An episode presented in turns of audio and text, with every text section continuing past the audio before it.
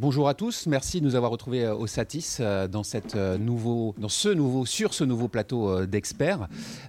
juste donc pour rappel, merci donc de votre présence. Vous pourrez retrouver également l'intégralité de ces, de ces conversations, de ces échanges sur Internet, sur le site de satisexpo.fr, je crois. je vais commencer avec un chiffre qui m'a qui interpellé, qui a beaucoup circulé à l'occasion des Jeux paralympiques de Tokyo qui se sont déroulés en, septembre euh, dernier. Et l'IPC, qui est l'équivalent du CEO, l'International Paralympic Committee, avait fait toute une, communication autour d'un chiffre 15%. 15%, c'est quoi? C'est euh, le pourcentage de la population mondiale euh, qui, est, qui a un handicap, visible ou invisible, parce qu'on va parler de tous les types de handicap. Il y a ceux qui sont visibles, ceux qui sont invisibles, bien entendu. et 15%, ça représente quand même un milliard de personnes sur la planète. Donc c'est quand même pas négligeable. Euh, on est ici pour parler audiovisuel, euh, média. Alors c'est vrai que je trouve, à mon sens, mais on va en débattre, qu'il y a ces derniers temps un gros effort, une pression même sociale, hein, sociétale, pour qu'on ait une meilleure représentativité, une meilleure représentation des personnes en situation de handicap derrière les écrans, euh, que ce soit dans la fiction, que ce soit sur les plateaux télé, même s'il y a un gros effort à porter, j'imagine, encore là-dessus. Mais en tout cas, dans les médias, on en parle de plus en plus. Et moi, ce qui m'intéressait un petit peu autour de ce débat, c'est de voir euh, ce qui se passait derrière la caméra. Aujourd'hui, est-ce qu'une personne à mobilité réduite, par exemple, euh, peut devenir JRI, euh, chef opérateur Quels sont les, progrès déjà effectués et ceux qui restent à, faire en matière d'accès au métier de l'audiovisuel Un métier qui fait rêver beaucoup de jeunes, donc qui doit faire intéresser également beaucoup de gens qui sont en situation de, handicap, évidemment. Euh, donc c'est la, thématique qui nous intéresse euh, aujourd'hui. Donc pour aborder ce sujet, nous avons le plaisir de recevoir des intervenants qui sont au cœur du sujet.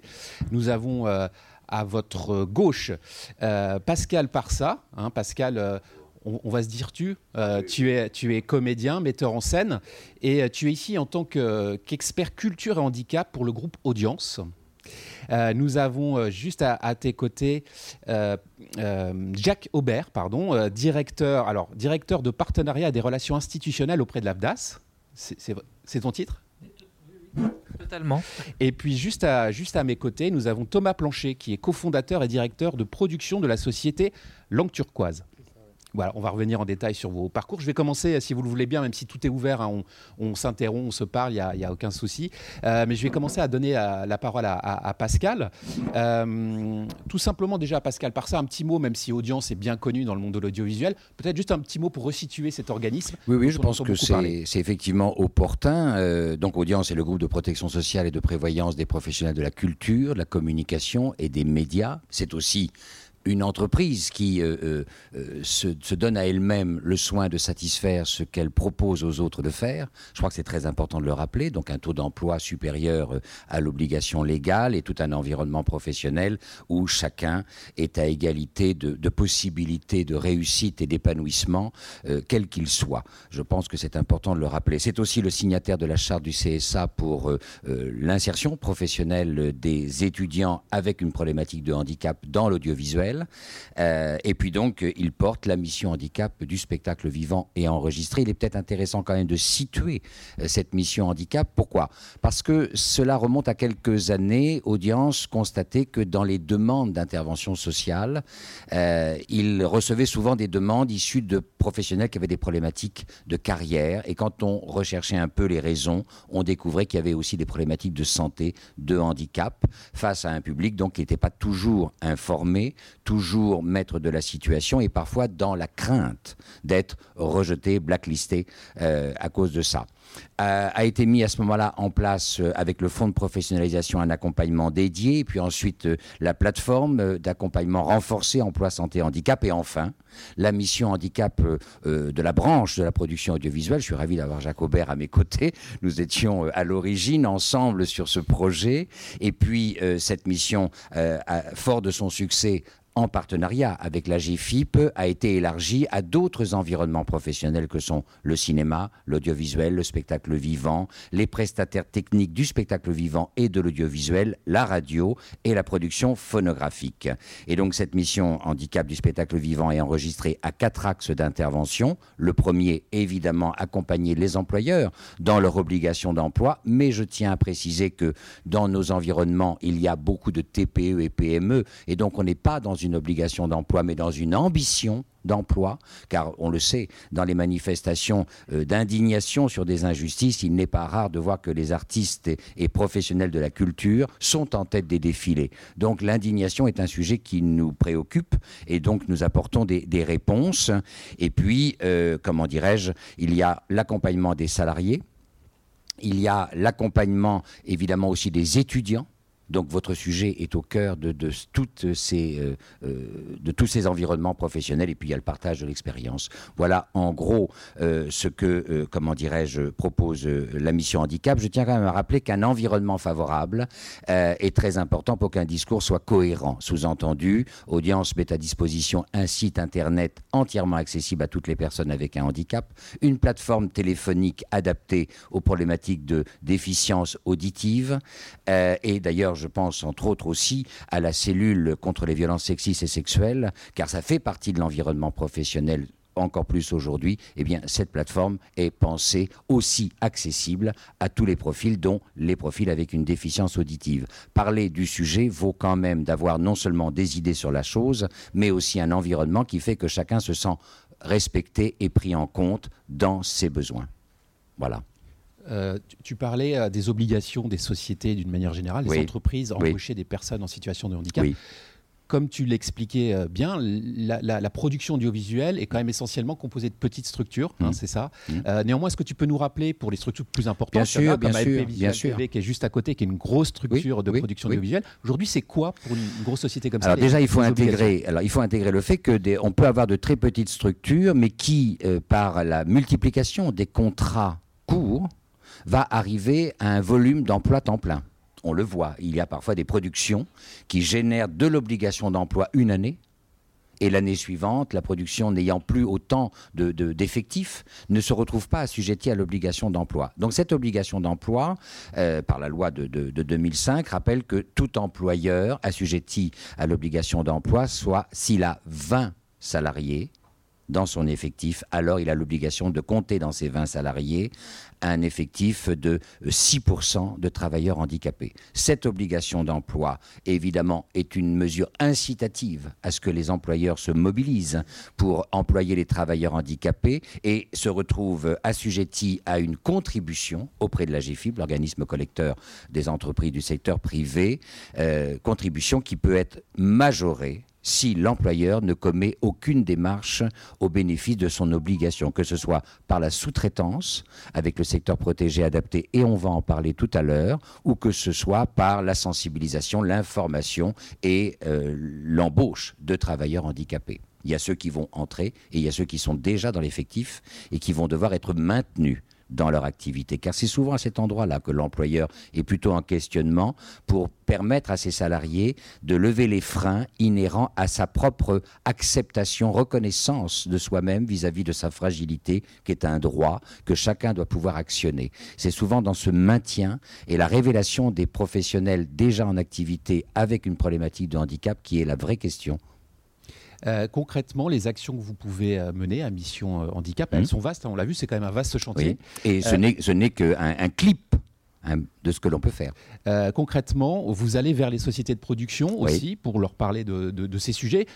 Euh, qui ne sont pas forcément euh, connus hein, du grand public. On commence heureusement à en parler, à s'y intéresser, mais c'est vrai qu'il y a des gens qui sont soit pas, pas sensibilisés, en tout cas qui n'ont pas l'information. Donc c'est important d'aller vers eux aussi, j'imagine. Alors il est important d'aller vers eux, il est important aussi de rappeler à chacun que euh, nous communiquons beaucoup, il faut donc lire les communications et ne pas se laisser submerger parce que parfois on passe à côté d'informations essentielles. Il faut quand même savoir que sur le site de la mission handicap du spectacle vivant et enregistré, on peut y trouver des fiches pratiques on peut y trouver donc, que ce soit sur la RQTH, sur l'obligation d'emploi, sur euh, la sous-traitance avec le secteur protégé adapté, mais aussi aussi, nous avons mis en place des fiches pratiques pour permettre aux productions euh, de, programmes accueillant du public d'être dans les clous sur le plan législatif. Donc produire un programme avec du public, ça veut dire aussi choisir des lieux accessibles et mettre en place des mesures d'accessibilité. C'est aussi rendre sa programmation, sa production audiovisuelle accessible à tous les publics. Le CSA, euh, il travaille beaucoup, mais euh, nous avons produit également une,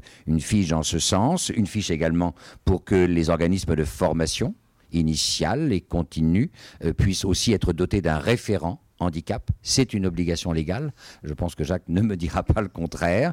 Euh, et donc nous intervenons près de beaucoup d'entreprises. Je prends un exemple, TF1, par exemple, qui est un gros groupe, on le sait eh bien, nous avons mis en place une collaboration qui est que comme il y a beaucoup d'intermittents, et donc ceci ne passe pas forcément par le service RH, si ce n'est pour la déclaration, le contrat et euh, la fiche de paye et le salaire, eh bien, désormais, dans tout contrat est associée une information sur la mission handicap pour que les salariés puissent, les intermittents, puissent revenir vers nous si besoin.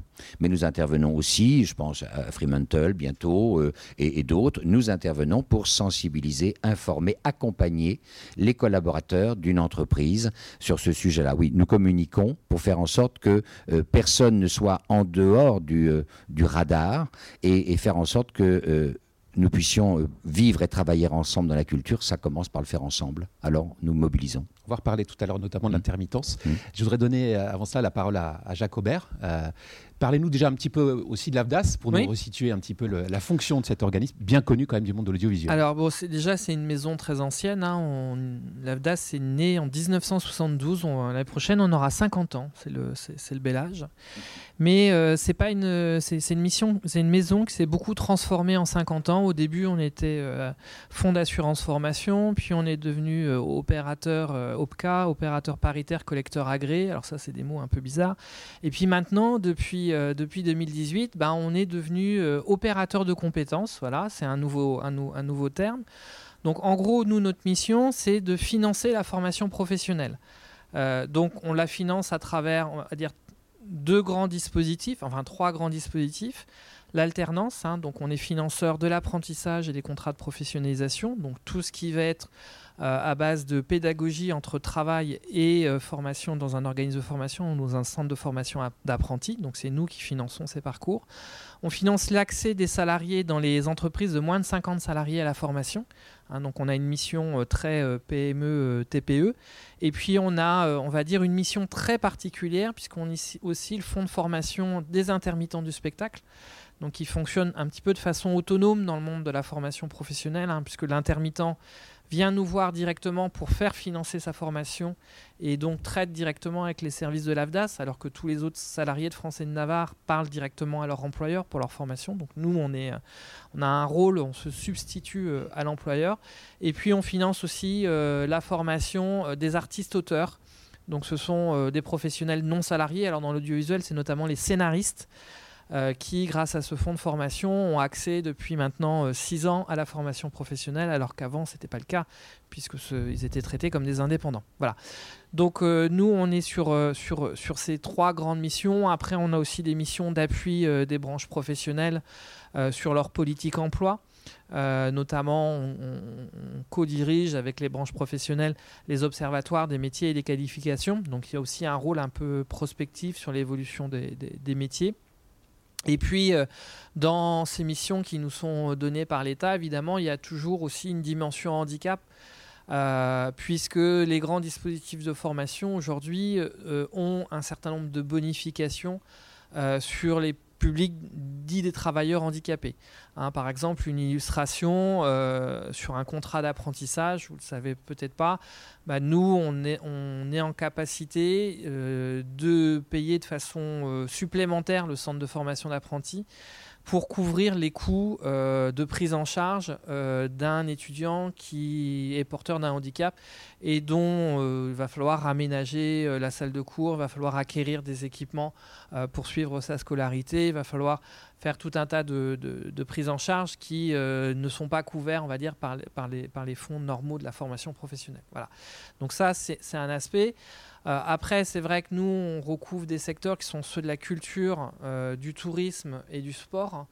donc trois, trois, grands secteurs chez nous. Hein. donc on a 80 000 entreprises adhérentes, on couvre 900 000 salariés, à peu près un million. Pourquoi ces trois secteurs d'ailleurs? Qu'est-ce qu'ils ont en commun? Alors ils ont en commun, en fait, alors avant 2018, on ne couvrait que les métiers de la culture. Hein, donc l'État a décidé de regrouper les opérateurs euh, financeurs de la formation. Donc on était 20 opérateurs, on est passé à 11. Donc évidemment, quand on se réduit comme ça, il faut trouver des amis qui euh, ont des gènes un petit peu communs par rapport à l'activité. Donc c'est vrai que nous, on s'est beaucoup euh, recentré sur les secteurs d'activité qui ont une économie de projet, qui fonctionnent beaucoup aussi, pas uniquement qu'avec des salariés en contrat à durée indéterminée.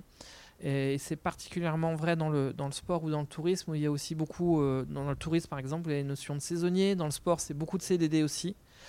Euh, et puis euh, sur des secteurs qui sont liés aux activités de récréation, de divertissement au sens très large.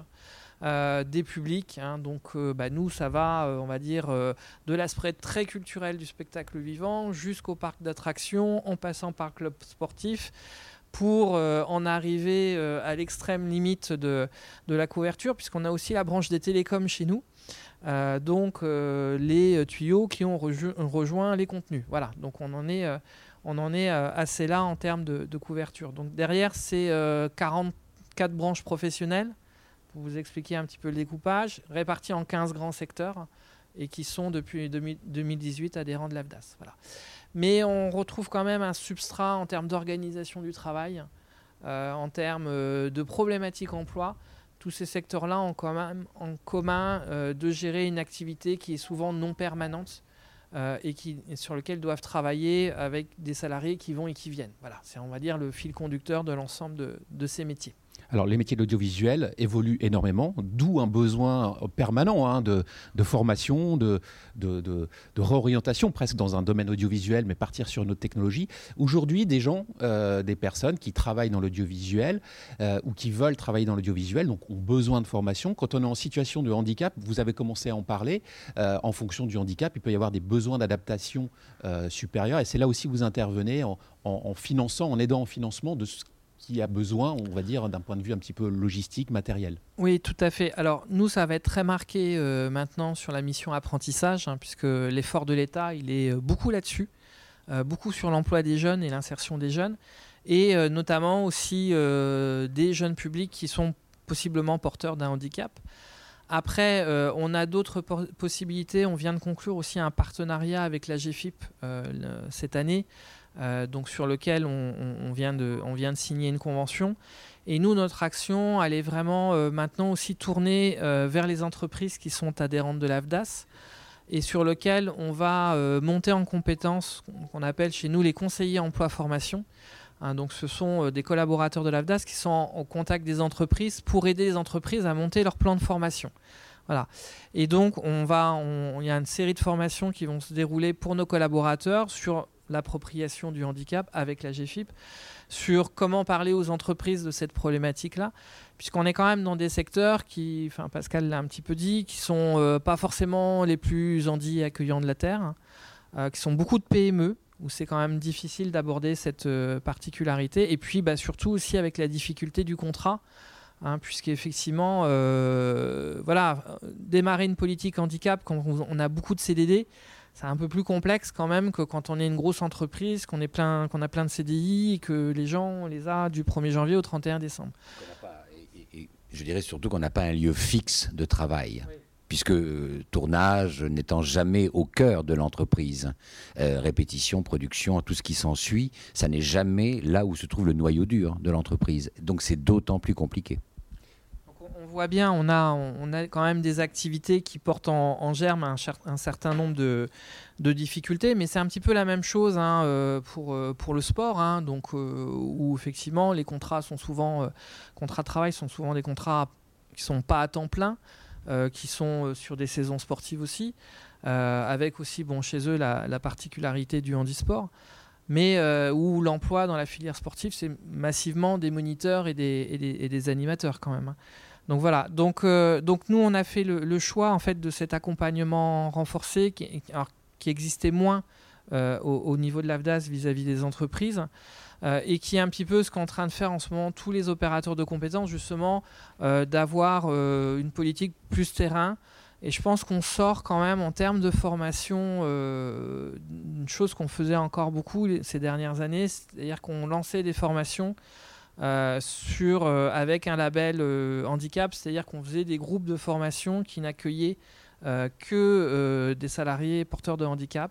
Ça, je dois dire qu'on on, le fait beaucoup moins, parce que déjà les dispositifs anciens qui permettaient de faire ça ont disparu, et on est plus sur une demande de l'État qui nous demande d'intégrer des salariés porteurs d'un handicap dans des groupes communs. Voilà.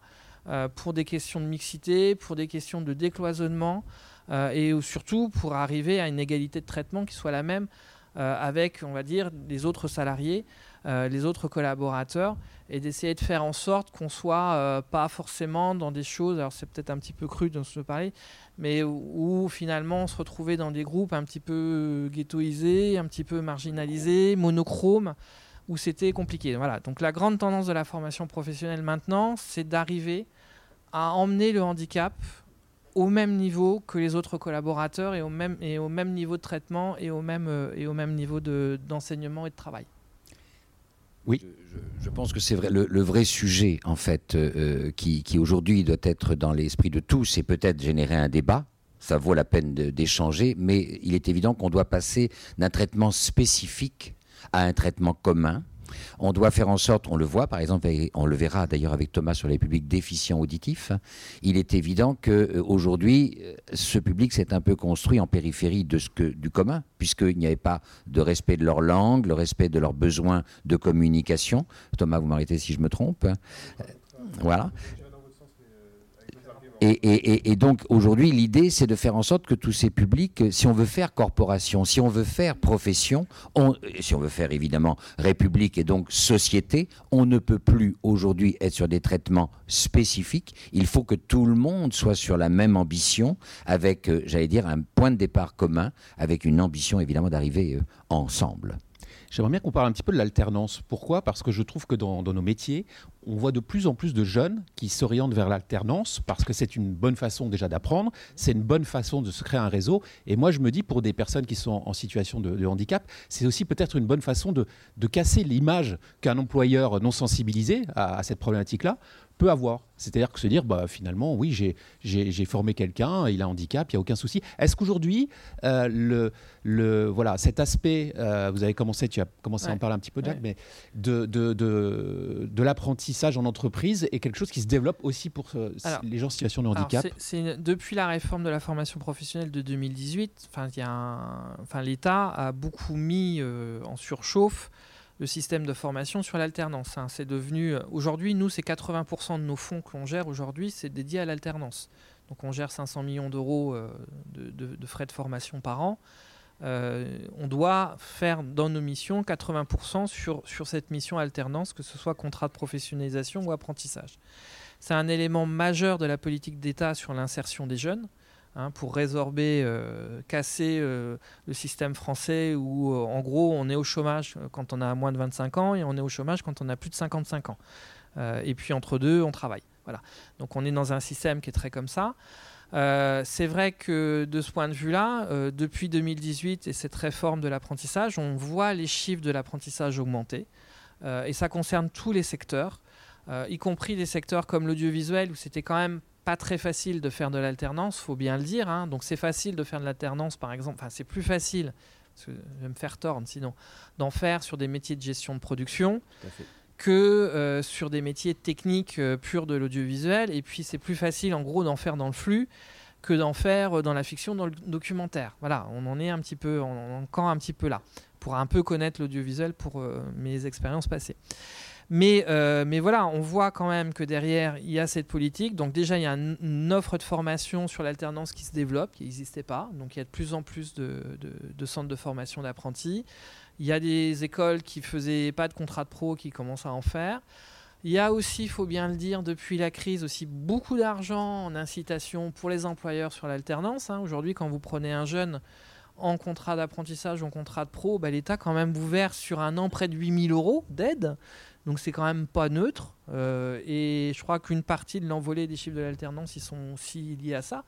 C'est qu'en gros, pour une PME, prendre un apprenti aujourd'hui, ça lui coûte un peu, moins de 100 euros par mois. Hein. Donc il y a aussi cet aspect-là qui n'est pas totalement neutre dans l'accueil de, jeunes et de, collaborateurs, euh, même si on pourrait un peu dénigrer ça. Voilà, donc effectivement, il y a, cet aspect-là euh, qui est hyper important. Et c'est vrai que là-dedans, euh, bah, le rôle, le propos de l'État, c'est de dire, voilà, pour les alternants, si vous accueillez des alternants en situation de handicap, centre de formation, centre d'apprentis ou organisme de formation, bah, on va vous couvrir les coûts supérieurs pour vous permettre d'envisager cette scolarité. Euh, voilà. Donc c'est une réponse quand même très financière. Euh, on est quand même là-dessus avec du côté dans notre système. Après, je ne sais pas si c'est si l'argent fera tout. Malheureusement, enfin, je, sais que généralement l'argent ne fera pas tout. Il y a aussi, je pense, d'autres problématiques à dépasser vis-à-vis des écoles, qui sont des problématiques sociologiques, sociales, où j'ai pas envie de faire, où je pense que ça va être compliqué de faire euh, derrière. Et c'est un petit peu là-dessus que, travaille Pascal. Voilà, donc c'est vrai qu'on est un petit peu, on va dire, dans notre écosystème assez complémentaire entre bah, le rôle de financeur de l'AFDAS, le rôle d'audience qui va être plus un accompagnateur social, euh, et où finalement, les, enfin, nous, à une époque un peu passée, on nous appelait les institutions sociales du spectacle. Alors je sais que c'est plus trop à la mode, mais on reste quand même un petit peu ça. Voilà. Je, rebondis sur une chose et je vais passer la parole à Pascal, puis après on va, on va parler aussi avec Thomas. Euh, quand, tu, quand parlais, Jacques, effectivement, de, plus des profils finalement de production en alternance, c'est vrai que je, le constate, hein, c'est plus des profils de. Mais néanmoins, on voit de plus en plus de monteurs aussi, de gens de technique quand même sur des métiers euh, bah, liés au montage, liés à des, nouveaux, des nouvelles pratiques audiovisuelles où on est plus euh, derrière un ordinateur à gérer quand même pas mal de choses. Donc il y a quand même une évolution, je trouve, y compris vers les métiers techniques dans, l'alternance. Nous, on vient de. On a lancé euh, l'année dernière une expérimentation en alternance. Alors, ça concerne le film d'animation sur un nouveau métier émergent du film d'animation qui s'appelle expert technique en, création numérique. Dont, euh, alors ça c'est le mot français, mais en fait il est plus connu sur un terme anglais qui veut dire technical director. Voilà, et euh, on voit bien, ça c'est un métier qui mélange de la technique informatique très pure, et puis de l'esthétique et de la création. Et on est beaucoup sur l'émergence de ces nouveaux métiers, alors qu'ils sont beaucoup des métiers liés à l'image de synthèse, liés au VFX, liés aux techniques d'animation, qui sont des postes beaucoup plus sédentaires, comme, tu le dis, euh, beaucoup plus aussi euh, avec des éléments de fixité, parce qu'on va travailler dans des entreprises de post-production, des, producteurs d'animation ou, euh, ou des gens qui font des VFX et où effectivement on, peut avoir aussi, on peut casser l'image du métier de l'audiovisuel où c'est un lieu de tournage, c'est un terrain, c'est des gens qui poussent des caisses. Non, c'est pas que ça maintenant, et ça devient de plus en plus de la tech aussi derrière, et de possibilités, sans doute pour des gens qui ont des problèmes de locomotion, d'être sur ces métiers de la tech. Oui, je, voulais euh, rebondir sur ce que disait Jacques. D'abord parce que euh, Audience, euh, Tali Santé, la médecine du travail sont regroupés sous l'entité Audace quand même maintenant, et que nous sommes trois entités, trois institutions qui travaillons sur l'employabilité quand il y a ailleurs, Pôle Emploi, Cap Emploi, qui sont eux sur l'emploi. Ce sont des acteurs de l'emploi qui cherchent du travail. Or, nous, nous préparons les professionnels à être au top quand le travail va se présenter, ce qui n'est pas tout à fait la, même chose. Et puis je pense qu'effectivement le numérique apporte énormément de réponses aux problématiques d'accessibilité. J'invite euh, euh, chacun, euh, parce qu'on peut être alternant à, plusieurs tranches d'âge. Hein. la formation continue peut amener évidemment à l'alternance. Et donc à cet effet, nous avons mis en place avec la mission handicap des fiches métiers qui intègrent la problématique du handicap pour faire en sorte que chacun, qui est l'expert de lui-même et de sa réalité, il faut quand même le rappeler en permanence, euh, eh bien que chacun puisse s'entrevoir dans un métier sans rien s'interdire, mais aussi avec la conscience de ce qu'il est, veut et donc peut-être doit s'attendre à rencontrer. Donc ça veut dire évidemment les fondamentaux, l'environnement professionnel, les attendus professionnels. Euh, ces fiches sont dédiées aux personnes qui s'ambitionnent, qui se réfléchissent dans une carrière, mais aussi aux acteurs dédiés à l'emploi, à la formation, pour qu'ils puissent peut-être aussi lever des freins sur des profils qu'ils pourraient rencontrer, se disant ça ne va pas être possible. Or, tout est possible. Impossible n'est pas français, c'est bien connu. C'est l'occasion peut-être de le confirmer. Il est évident que je n'ai pas fait chant lyrique. Je n'ai pas la morphologie pour ça. Donc il faut aussi intégrer que euh, nous sommes tous à égalité, nous sommes tous, j'allais dire, différents. Et en même temps, il y a des métiers qui nous demandent des choses que nous n'avons pas tous. Il faut aussi intégrer ça. Euh, pouvoir accéder au possible, ça ne veut pas dire pour autant que tout est possible.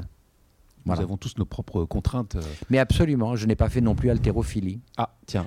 Alors, euh, je, vais, je vais passer la parole à Thomas qui est Juste sur les alternants, je rebondis une chose parce que c'est ça aussi qui me semble important, c'est qu'Audience a mis en place un numéro de téléphone d'information pour ceux qui s'interrogent, qui sont un peu perdus, confondus dans la diversité des offres. Euh, je l'indique, c'est le 01 73 euh, 17 34 10. Et puis aussi une aide, car parfois l'alternant se retrouve dans, une ville pour une formation loin de son domicile. Ça demande du transport, ça demande de l'embergement. Et là, euh, Audience euh, de son versant protection sociale peut accompagner aussi des alternants pour leur permettre de ne pas s'arrêter sur une ambition de formation parce que celle-ci serait en plus objet de dépenses. Voilà. Thomas Plancher, j'aimerais que vous nous présentiez déjà peut-être euh, Langue Turquoise, l'activité de, cette société qui est directement liée à, la notion de handicap. Euh, bah, bonjour à tous. Euh, alors Langue Turquoise, c'est une société qui a été créée suite à une rencontre en fait de deux champs de compétences. Le premier champ de compétences, c'était la traduction en langue des signes donc le fait de pratiquer une langue euh, euh, spéciale, spécifique, et de l'autre côté des métiers de l'audiovisuel. Et donc ces deux champs de compétences ont permis de, créer un service euh, qui est le service de traduction en langue des signes. Donc à l'époque où j'ai rencontré mon associée, donc Alisa, qui est sourde, elle était sollicitée pour, pour réaliser des traductions à droite à gauche. et elle intervenait avec des sociétés de production généralisées qui, elles, récupéraient ces contrats auprès de différentes institutions. Et quand je lui ai posé la question de, savoir mais comment ça se passe ces tournages, est-ce que c'est est -ce bien, est-ce que c'est accessible du coup Elle m'a dit bah non, en fait on me met devant la caméra et puis on me dit bah traduis. Donc elle se retrouvait toute seule face à une caméra et puis il fallait qu'elle débite son texte. Et je lui dit mais il n'y a aucune société qui est spécialisée dans ce domaine-là. Elle me dit bah non, il y a des associations qui à droite à gauche répondent un peu à ce type de, de, demande, mais il n'y a aucune société qui est vraiment spécialisée.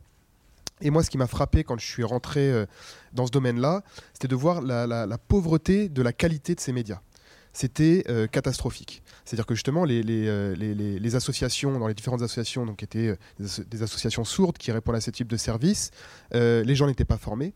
Et donc, du coup, ils faisaient avec un peu leur champ de compétences à eux, et c'était vraiment très pauvre. Et donc, moi, avec mes compétences, je me suis dit, on peut on peut peut-être essayer de relever un petit peu le niveau. Et on a monté cette structure-là en disant, ben, nous, on va offrir de l'accessibilité, mais une accessibilité qui est aussi qui est propre. Euh, de, la, même façon, donc pour eux tout est visuel, mais euh, de la même façon que pour nous l'audio, il faut que bah, ce, soit, ce, ce soit intelligible, il faut, qu'on puisse l'entendre correctement, il ne faut pas qu'il y ait de bruit derrière, etc. Et bah, pour la langue des signes, il fallait que l'image soit propre. Et notamment quand on travaille sur du fond vert, euh, pour ceux qui font un peu de post-production, ils sont un peu conscients de tout ce que ça implique, surtout il y a 10 ans. tout ce qui est keying, etc., il fallait quand même des compétences bien spécifiques pour obtenir une incrustation propre. Euh, et donc cette incrustation euh, jouait directement sur la lisibilité de la langue des signes et donc sur la compréhension du contenu. Donc c'était vraiment le sens de notre société. Aujourd'hui, euh, ça fait dix ans qu'on a cette société et on travaille principalement avec les, milieux culturels, donc les musées essentiellement parce que c'est eux qui, euh, qui, pratiquent le plus l'accessibilité au final, en tout cas dans notre champ de compétences à nous, euh, quelques administrations publiques et quelques administrations privées, un peu sur le web, euh, un petit peu la santé, mais principalement vraiment les musées. Donc aujourd'hui vraiment on s'est spécialisé donc, dans la, traduction en des signes, c'est vraiment ce qu'on fait au quotidien, et on a, on va dire 80% de nos clients sont des musées. Donc, donc on en est là. Et ce, pour, pour, pour arriver sur l'emploi, euh, nous, aujourd'hui, on embauche des personnes en situation de handicap pas euh, parce qu'on a envie, pas, parce qu'on a envie de le faire, mais pas parce qu'on est obligé de le faire, plutôt parce qu'on a besoin de ces profils-là aujourd'hui euh, pour produire nos contenus. donc on a essayé, hein, bien sûr, de passer par des, parce que voilà, la, problématique que nous on rencontre aujourd'hui, c'est le, je veux dire, les ressources. On a des, grosses difficultés au niveau des ressources. On ne rencontre pas euh, suffisamment de personnes sourdes qui maîtrisent à la fois les, éléments de production, de vidéo, euh, de post-production, et euh, qui maîtrisent en plus la langue des signes. Donc ça a été très compliqué pour nous de développer notre activité dans ce sens-là. donc on a essayé avec des entendants qui faisait les premières parties de travail, donc qui filmait sans vraiment trop comprendre ce qu'il filmait, un petit peu comme ce qu'on reprochait au début. puis qui faisait du montage, donc qui coupait en in et en off les, vidéos, mais qui savait pas spécialement les caler, ou quand il fallait rajouter un petit peu d'éléments de montage et, d'habillage, bah, ils étaient perdus. Et puis à force de recherche, on a fini par trouver enfin euh, des profils qui correspondaient à nos attentes, mais qui derrière n'ont pas, euh, pas eu de cursus de formation qui permettent aujourd'hui euh, de dire ok cette personne-là, elle a cette formation-là, on va l'embaucher pour, ses, pour, sa, pour sa formation. On l'embauche parce qu'elle a un champ de compétences qui peut répondre à nos attentes. Donc aujourd'hui, on continue nous à former euh, ces, salariés-là. Je vous donne un exemple. La, salariée qu'on a aujourd'hui qui fait à la fois la production et la post-production euh, chez nous, euh, à la base, elle a une formation de couture. Et puis elle s'est retrouvée dans un atelier de couture, et puis bah, elle était la seule sourde, donc elle s'est très vite ennuyée. Euh, elle a quitté ce domaine-là, puis elle s'est retrouvée dans un organisme de formation de langue des signes, euh, puis elle a fait ses deux ans euh, en CDD, et nous on allait la débaucher en disant mais non, viens chez nous, on sait que tu fais de la vidéo, on sait que tu aimes ça, on sait que tu le fais pour ton plaisir, nous on va, on va rendre ce champ de compétences-là un champ professionnel. Et donc dès qu'on a eu la possibilité, on lui a fait un CDI, et on fait tout pour la garder. Et aujourd'hui, nous, notre réelle difficulté, c'est de garder ces salariés-là. Euh, c'est d'ailleurs c'est toute la, problématique. vous, évoquiez, ça tout à l'heure. C'est comment est-ce qu'on fait pour embaucher, ok, mais pour garder ces personnes-là euh, dans, nos effectifs, c'est là que ça devient compliqué. Euh, il faut savoir que la surdité, c'est comme un handicap qui est très particulier. On parlait tout à l'heure de ghettoisation. la langue des signes et la, surdité, c'est vraiment, c'est très spécifique. C'est le seul handicap communautaire. Pourquoi? Parce que la langue les, rassemble. De la même façon que si vous, demain, vous vous retrouvez en Chine et vous ne parlez pas un mot de chinois, le jour où vous allez tomber sur un français, vous allez vous diriger vers lui. Et donc il faut se projeter euh, aujourd'hui pour une personne sourde, de la même façon que si vous demain vous vous retrouvez même dans une énorme boîte de production audiovisuelle en Chine, vous parlez pas un mot de chinois, mais à la fin de la journée vous êtes épuisé moralement de ne pas avoir pu communiquer, de ne pas avoir pu échanger.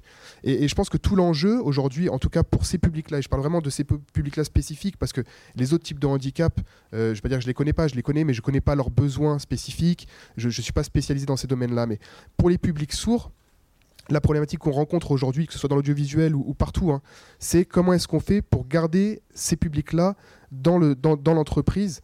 Et euh, ce, que, nous, on préconise de toute façon à chaque fois, c'est de dire, il faut créer, et c'est malheureux, mais il faut créer une communauté au sein de l'entreprise de ces publics-là. De dire, OK, vous embauchez un sourd, ben, le sourd, vous allez garder quoi Un an, deux ans Et puis il va s'ennuyer, il va pas vouloir rester, moralement, c'est trop compliqué. On va lui dire, embauchez-en deux embauchez-en trois, parce que du coup, à la pause midi, ils auront quelqu'un avec qui discuter. Ils pourront échanger des mêmes problématiques de travail, peut-être des mêmes collègues, des mêmes, des mêmes, euh, des mêmes managers. Et, ce qu'il faut savoir, c'est qu'aujourd'hui, le travail, en effet, c'est une manière de gagner de l'argent, c'est une manière de s'épanouir professionnellement et, avec un champ de compétences qui est, spécifique, mais il y a aussi des enjeux sociaux euh, dans le travail. Aujourd'hui, on, va au travail pour, aussi discuter avec des collègues, pour faire des rencontres, pour échanger. Et, je pense que c'est là aussi qu'il y, a des problématiques auxquelles il faut répondre. C'est de dire, OK, on a pris un handicapé, on l'a mis à telle place, super, on a rempli un quota, génial. Mais derrière, est-ce que, cette personne-là, au final, elle est heureuse dans ce qu'elle fait? Est-ce que, est -ce que euh, les enjeux sociaux qui sont liés à cette embauche euh, sont remplis. En fait, je pense que c'est là aussi qu'il faut, qu'il faut intervenir, et, je pense que c'est là que c'est compliqué. Euh, pardon, je rebondis juste sur une chose, euh, parce que je, comprends ce que, ce, que, ce que vous dites par rapport à ce, à ce handicap particulier qui est la, sourdité. Mm.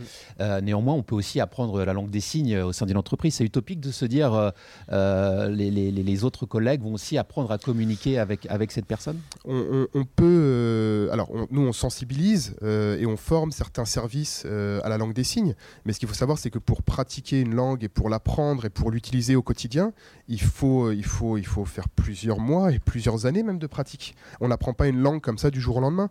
Euh, donc on peut avoir quelques éléments de langage, mais ça, ça répond en rien à la problématique. C'est-à-dire que le midi, qu'est-ce que vous allez dire? Vous allez dire ça va? Et puis après voilà, c'est très limité et c'est dommage en fait de se retrouver dans une situation qui est si limitée. Euh, Bien sûr. Juste dire qu'il y a aujourd'hui, je parlais du numérique tout à l'heure, qui est une solution d'accessibilité. Si on pense euh, Accéo Tadeo, par exemple, qui permet d'avoir sur son téléphone portable, à défaut de pratiquer la langue des signes française, que évidemment est une marque de respect pour celui qui la pratique, c'est naturel. Pour autant, euh, cette solution permet de, de parler avec quelqu'un qui n'entend pas, sous-entendu, ce que je dis apparaît sur l'écran de celui qui m'écoute, entre guillemets, euh, pour qu'il puisse lire ce que je viens de dire et inversement. Donc c'est aujourd'hui, il y a quand même on ne peut pas dire qu'on ne peut plus communiquer. Certes, ce n'est pas euh, l'absolu, mais ça ouvre une porte pour faire en sorte que les professionnels puissent trouver leur place. Euh, c'est très intéressant ce que tu dis Pascal, parce que en effet, c'est une solution pour de la communication en interne sur du travail, mais on ne répond en aucun cas à des enjeux sociaux. Et, je le répète, le travail, c'est en effet des compétences, c'est aussi une équipe et des enjeux sociaux. Euh, et, je pense que c'est essentiel. Il y a beaucoup d'indépendants, des, gens qui travaillent tout seuls chez eux, qui dépriment parce qu'ils sont tout seuls chez eux. On a bien vu ce qu'a fait le confinement. Ouais, voilà, mais on a bien vu, on a vu ce qu'a fait le confinement. Les gens se retrouvent tout seuls et leurs collègues leur manquent. L'ambiance sociale du travail euh, leur manque. Donc, je pense qu'aujourd'hui, c'est voilà, c'est il y, a des obligations, il y a des normes, mais de l'autre côté, je pense que ça va plus loin que simplement répondre à une norme. Et je pense que c'est cette notion-là qu'il faut intégrer, euh, en tout cas, ou sensibiliser les différentes entreprises qui embauchent les différents publics euh, en situation de handicap, c'est de leur dire, OK, vous avez répondu à un quota, vous avez répondu à une norme, comment est-ce qu'on fait derrière pour répondre à un enjeu social? Comment est-ce qu'on fait pour l'intégrer vraiment, pas que dans ses compétences, mais l'intégrer dans un, dans un écosystème euh, social? Comment est-ce qu'on fait pour que les collègues ne, ne, le prennent pas juste en pitié? Comment est-ce qu'on fait? Voilà, je pense que c'est là-dessus qu'il faut intervenir aussi euh, lorsqu'on intègre des personnes en situation de handicap dans des, dans des entreprises. Euh, donc, donc voilà, c'est très spécifique. En effet, il y a des solutions et on ne peut pas le nier et, ça fonctionne bien, mais euh, on se rend compte quand même de certaines limites je ne veux pas mobiliser la parole, mais je pense qu'il y a aussi une démarche très importante et qui va beaucoup influencer l'avenir, c'est la marque employeur qui a tout intérêt aujourd'hui à envoyer des signaux euh, encourageants, euh, qui confirment sa mobilisation, entre guillemets, responsabilité sociale et environnementale euh, sur ce sujet-là, parce qu'on voit bien que recruter devient de plus en plus difficile. Ce qui veut dire en conséquence que ceux qui ont la main, ce sont les demandeurs d'emploi, ce qui veut dire qu'ils vont pouvoir faire le choix d'entreprises qui sont bien disantes, en dit accueillante, ou qui en tout cas ont une démarche de respect et de prise en compte de tout le monde. Donc je pense qu'aujourd'hui, ça commence à changer. Moi, je le vois avec tous les jeunes que je forme euh, au, jeu de, comédiens. Je vois augmenter le nombre de comédiens, enfin de futurs comédiens avec des problématiques de handicap, mais je vois aussi augmenter le nombre de futurs comédiens qui ont le goût de la diversité et qui la recherchent je, vais revenir vraiment sur les problématiques des, enfin problématiques non, mais sur les publics sourds parce que comme je le dis, c'est vraiment des publics qui sont très spécifiques.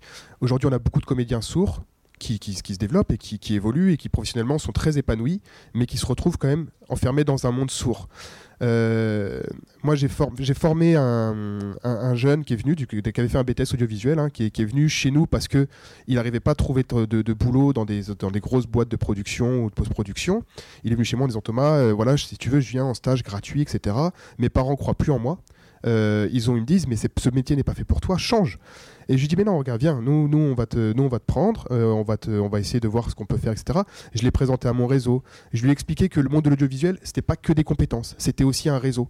Que c'est important, le paraître est important. La façon de, la façon de, d'intégrer ce milieu, il est quand même vachement codifié c'est pas que des compétences. Euh, et donc je lui ai expliqué tout ça. Ensuite, il a fait euh, quelques mois chez nous en CDD pendant six mois, puis s'est vite rendu compte que la post-production, euh, détourer du fond vert et l'incruster, c'était pas son truc.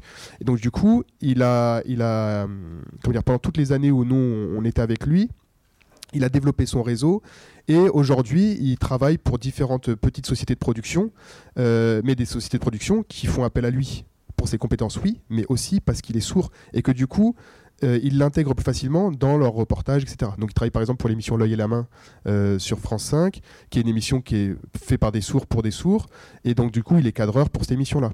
Il a suivi euh, quelqu'un comme Jérémy Bourrois, je ne sais pas si vous situez, qui est sourd, exactement. et donc, il l'accompagne sur certaines missions de prestations vidéo. il a monté un média qui s'appelle PAM, qui est un média qui est à destination des publics sourds et qui met un peu sous, sous le format Combini. mais voilà, c'est un média qui est qui est fait par des sourds, mais qui est très intéressant parce que il le sous-titre et il le double euh, audio, donc pour que ce soit accessible aussi aux autres.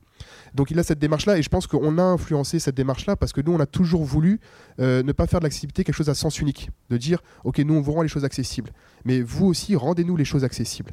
Moi quand je quand j'ai rencontré euh, Alisa et qu'elle me ramenait à des, des événements sourds, je disais ok c'est super et l'accessibilité pour les entendants elle est où? Donc c'est sympa de réclamer de l'accessibilité, mais c'est à double sens. Moi j'ai toujours prôné, et je pense que c'est ça aussi qui fait notre, notre force, c'est de dire les, les publics sourds, ok, mais ils ont besoin des entendants aussi pour se développer. Et les entendants ont besoin des sourds pour se développer. On ne peut pas faire les choses chacun dans son coin. Mais, et c'est quelque chose que je dis, et encore hier, je parlais avec une fille qui est en, qui est en master, en, elle fait de l'accessibilité numérique. Elle veut savoir en quoi le numérique peut rendre les choses accessibles. Et, je, lui, je lui ai expliqué que euh, l'accessibilité, c'est avant tout écouter l'autre et, comprendre quels sont ses besoins pour ensuite y répondre. Et c'est vraiment quelque chose où il faut demander à l'usager qu'est-ce que tu veux? Sinon, ça ne fonctionne pas. Sinon, on arrive avec nos petites solutions en disant c'est ça qu'il faut, c'est ça qu'il faut. Ça, ça, colle pas. Thomas, j'aimerais qu'on parle un petit peu du statut euh, de, ta société. Euh, Langue Turquoise, c'est une, entreprise privée tout à fait traditionnelle, mais je crois qu'il existe aussi, j'aimerais qu'on en parle, euh, des, entreprises, des entreprises adaptées. je voudrais qu'on en parle un petit peu, que vous m'expliquiez un petit peu de quoi il s'agit. Je, prends rapidement la parole, puis je passe ensuite à Pascal si ça te va. L'entreprise adaptée, c'est un statut que nous, on rêve d'avoir très honnêtement, euh, parce que c'est un, une vraie opportunité de développement pour une société comme la nôtre. Nous, on est une toute petite PME, on, est même une TPE, on est tout petit, on est, on est trois, hein. euh, et on embauche à droite à gauche des petites personnes en freelance, etc., des traducteurs. Bon. Euh, l'entreprise adaptée, ça permet de salarier des gens avec un moindre coût, ça permet de développer, de former, et derrière de remettre sur le marché de l'emploi justement ces gens qu'on a formés. Euh, on a monté plusieurs fois les dossiers parce que c'est des appels à projets qui ont lieu tous les deux ou cinq ans. Euh, et à chaque fois, on se fait retoquer en disant bah non, vous êtes trop petit, vous pouvez pas le faire. Lorsque, comme je vous disais tout à l'heure, le, théophile qu'on a formé, etc., au final, ça répondait complètement aux attentes de l'entreprise adaptée, c'est-à-dire accueillir quelqu'un, le former, le présenter aux différents acteurs de ce milieu-là, pour que lui, derrière, de manière autonome, puisse travailler. Et, on trouve ça un peu injuste de se dire qu'aujourd'hui, les entreprises qui ont le statut d'entreprise adaptée, ben, répondent pas vraiment en fait à cette demande-là. Elles le font parce que c'est très politique. Euh, d'avoir ce statut, c'est politique, c'est du réseau, c'est du relationnel, etc. Mais derrière, est-ce qu'elles répondent vraiment à la mission?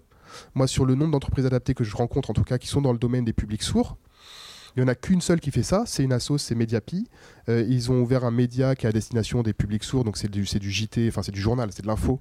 Euh, et eux, ils accueillent des, des, personnels, ils les forment, ils les remettent sur le marché et ils continuent en permanence à accueillir, à former, à remettre sur le marché. Ce sont les seuls qui font ça. Les autres, ils profitent simplement des, euh, des avantages économiques que leur apporte ce statut-là. Et on trouve ça dommage. Et aujourd'hui, moi, c'est ce que je réclame, justement, des, des, grosses. Des, alors, audience, peut-être pas, l'AVDAS non plus, parce que vous n'êtes pas non plus dans le champ de compétences-là, mais que des petites boîtes comme nous puissent être accompagnées pour obtenir ces statuts-là. Parce qu'aujourd'hui, moi, quand je remplis un dossier où on me demande des, des prévisionnels, etc., mais non, moi, je ne peux pas répondre à ces choses-là. Je vais rebondir à ce que Thomas, parce qu'effectivement, c'est un vrai sujet. On le voit d'ailleurs euh, sur l'autre versant, le sujet du secteur associatif qui jusqu'alors était sur la culture et le handicap, en apportant des prestations audiodescription et autres, il est évident qu'aujourd'hui, il faut aussi accompagner ces associations pour qu'elles deviennent des entreprises du secteur protégé adapté, EA e ou ESAT, parce que tout naturellement, il y a de plus en plus d'employeurs assujettis à l'obligation d'emploi et donc dépenser deux fois pour la même chose, alors que si l'association aujourd'hui devenait entreprise du secteur protégé adapté, l'employeur pourrait non seulement multiplier son accessibilité tout en, euh, tout en faisant des choses au bénéfice de sa contribution à GFIP. Donc je pense que c'est un vrai sujet pour l'avenir. Mais je suis ravi qu'on ait parlé de Théophile parce qu'il se trouve que justement, euh, à travers euh, la, manufacture digitale, qui est une entreprise adaptée de la communication et qui fait donc travailler majoritairement des professionnels sourds, nous avons réalisé récemment de nombreuses interviews, et entre autres une de Emmanuel Laboric qui sera euh, mise en ligne dès lundi prochain, puisque c'est le début de la semaine européenne pour l'emploi des personnes handicapées, donc euh, euh, qui a été réalisée par Théophile. Et nous avons souhaité que pour là aussi les profils professionnels qui ont contribué à cette réalisation soient nommés, visiblement nommés, et ne disparaissent pas derrière une entité. Euh, je pense que c'est très important justement de permettre à tous ces professionnels aussi de pouvoir euh, se revendiquer dans leur CV de ce qu'ils font. Vous dites que c'est la manufacture digitale qui a réalisé ces vidéos-là avec l'aide de Théophile. Euh, c'est ça, mais ils sont entreprises adaptées, donc ils sont censés embaucher des gens qui ont différents profils de compétences, et ils font appel à un freelance pour réaliser ces vidéos-là. Et c'est là, là, que, là que je dis qu'ils ont, ils ont ce statut-là, mais ils ne répondent en rien aux attentes de, de, bah, de, ce projet-là, en fait. Et c'est ça qu'on leur reproche. Mais nous, on les, connaît bien, là. J'ai pas envie de leur taper sur les doigts parce qu'on est, on est, tous, on est tous collaborateurs. Mais le, moi, ce que je remarque, c'est qu'aujourd'hui, les enjeux de l'entreprise adaptée ne sont pas respectés. Et c'est ça que je trouve dommage. C'est que euh, être entreprise adaptée, et d'ailleurs au profit de, de, au détriment plutôt de sociétés qui, elles, ont une réelle démarche de, faire quelque chose d'entreprise, enfin de, de, réaliser tous les enjeux de l'entreprise adaptée. Je, je, trouve ça dommage. Voilà, c'est tout ce que je veux dire parce que c'est ça, ça, empêche le développement des autres. Alors juste pour information, on avait proposé à un représentant de ce type d'entreprise de venir. Malheureusement, ça n'a pas pu se faire. voilà, mais il aurait eu sa place aussi. Tout à fait. Donc, euh, il faut quand même avoir en tête, euh, au-delà de ce que l'on peut penser de ces différentes structures, car c'est valable pour toutes les structures, on a toujours un avis. Euh, ce qui me semble important, en tout cas, c'est que le réseau s'organise. D'abord, Audience a un partenariat avec le GESAT, qui est le groupement des entreprises du secteur protégé et adapté euh, d'aide par le travail. Euh, nous avons, avec le Media Club et l'Observatoire de la transformation audiovisuelle, mis en place, avec les étoiles de l'audiovisuel, un prix dédié au handicap pour valoriser également ces entreprises du secteur protégé et adapté. Euh, sur la plateforme Culture Accessible que porte Audience, il y a la possibilité de repérer des entreprises du secteur qui peuvent apporter des réponses et évidemment des prestations sur le champ de la communication, de l'accueil des publics et de l'adaptation des œuvres. Donc il est évident que l'on voit bien que euh, de nombreux professionnels, nous l'avons vu avec la mission handicap euh, du spectacle vivant et enregistré et précédemment de la branche de la production audiovisuelle, qui ont pu retrouver le chemin de l'emploi en faisant leur retour par le biais d'une entreprise adaptée, entre autres séquences clés, Hein, puisque c'est d'elle dont on voulait parler, certainement, euh, portée par Al et Riyad Salem, euh, nous avons, nous, euh, rencontré beaucoup de professionnels qui ont pu revenir à l'emploi en passant par le SAS du secteur protégé et qui, qui, jouent le jeu, mais qui ne les emploient pas à demeure non plus, car nous sommes sur des environnements où euh, l'emploi court, j'allais dire, c'est l'usage.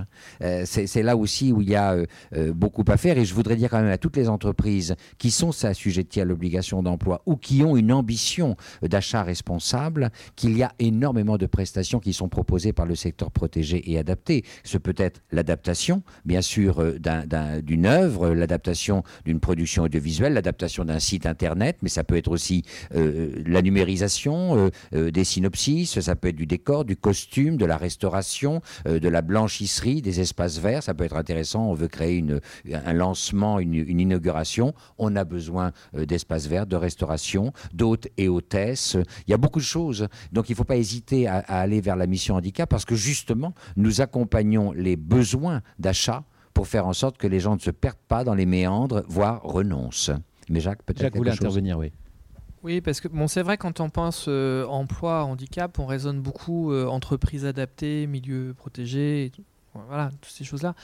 Il y a, peut-être aussi un autre, euh, un autre label qu'il faut, faut, regarder en termes en termes d'insertion. Nous, on soutient beaucoup aussi on a des dispositifs nationaux sur les entreprises par l'insertion par l'activité économique alors qu'un enjeu plus large que le handicap, hein, puisqu'on va apprendre des personnes, des publics éloignés de l'emploi dans ces entreprises, on va euh, les former et on va leur faire euh, euh, accéder à un métier qui va leur permettre de retrouver un emploi dans, dans le monde extérieur à ces entreprises par l'insertion par l'activité économique.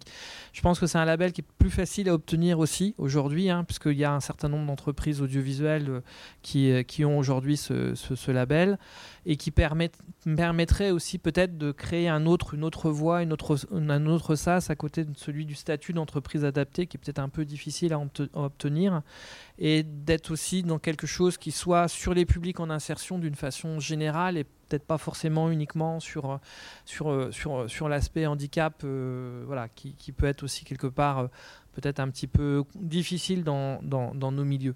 Voilà, donc ça, c'est un, il y, a aussi cet enjeu-là. Enfin, là, nous, on accompagne une entreprise qui, a, qui a ce statut d'entreprise d'insertion par l'activité économique, là, qui, a, qui à Saint-Ouen, qui forme au métier de la post-production qui prend des, personnes jeunes ou moins jeunes qui sont très éloignées de l'emploi et qui ont une aptitude, une habilité ou une envie pour, euh, pour ces métiers et qui sont sur euh, des métiers derrière du graphisme, de l'animation et où euh, au bout d'un certain temps, 18 mois de formation en général, les gens sortent de cette entreprise-là.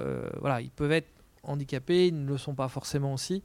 Il y a des choses sans doute aussi peut-être à tirer de là-dedans. Il y a un monsieur qui voulait intervenir. Je vous passerai la parole après, juste après. Hein. On, on voilà, je, mais après vous, aurez le micro. Sur ce sujet-là, justement, je voudrais revenir sur euh, euh, le formidable travail que fait Jaris Productions, Eric Kanda, parce que justement, c'est exactement dans cette euh, ambition-là, il permet à des jeunes très éloignés de l'emploi, pour X raisons qui ne sont pas forcément liées à un handicap ou à une problématique de santé, de pouvoir euh, euh, s'inscrire dans une perspective de carrière dans l'audiovisuel, sur le plan technique majoritairement.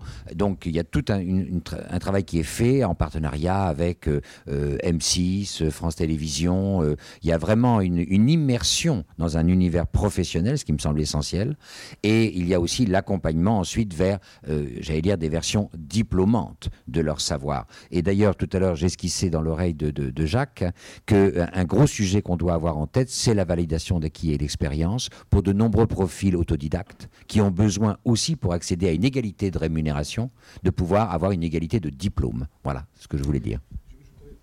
Une toute dernière chose par rapport à euh, alors, ça joue sur l'emploi, mais ça joue surtout sur les, enjeux sociaux et économiques qui sont liés aussi euh, à, des, sociétés comme la nôtre qui ont besoin de, ces engagements pour se développer, parce qu'on a une démarche bien sûr qui est commerciale, mais on a aussi une démarche qui est sociale. Quand on a des groupes comme Canal par exemple, qui vient nous voir en disant voilà, on a, on a un programme à rendre accessible, euh, donc on leur soumet des propositions, euh, des propositions, et suite à ces propositions, elles viennent vers nous en disant mais oui, mais non, euh, en fait, si on fait appel à vos services, ça nous coûte cinq fois plus cher que si on fait appel à un interprète un mec qui, est entendant qui va faire le truc en direct.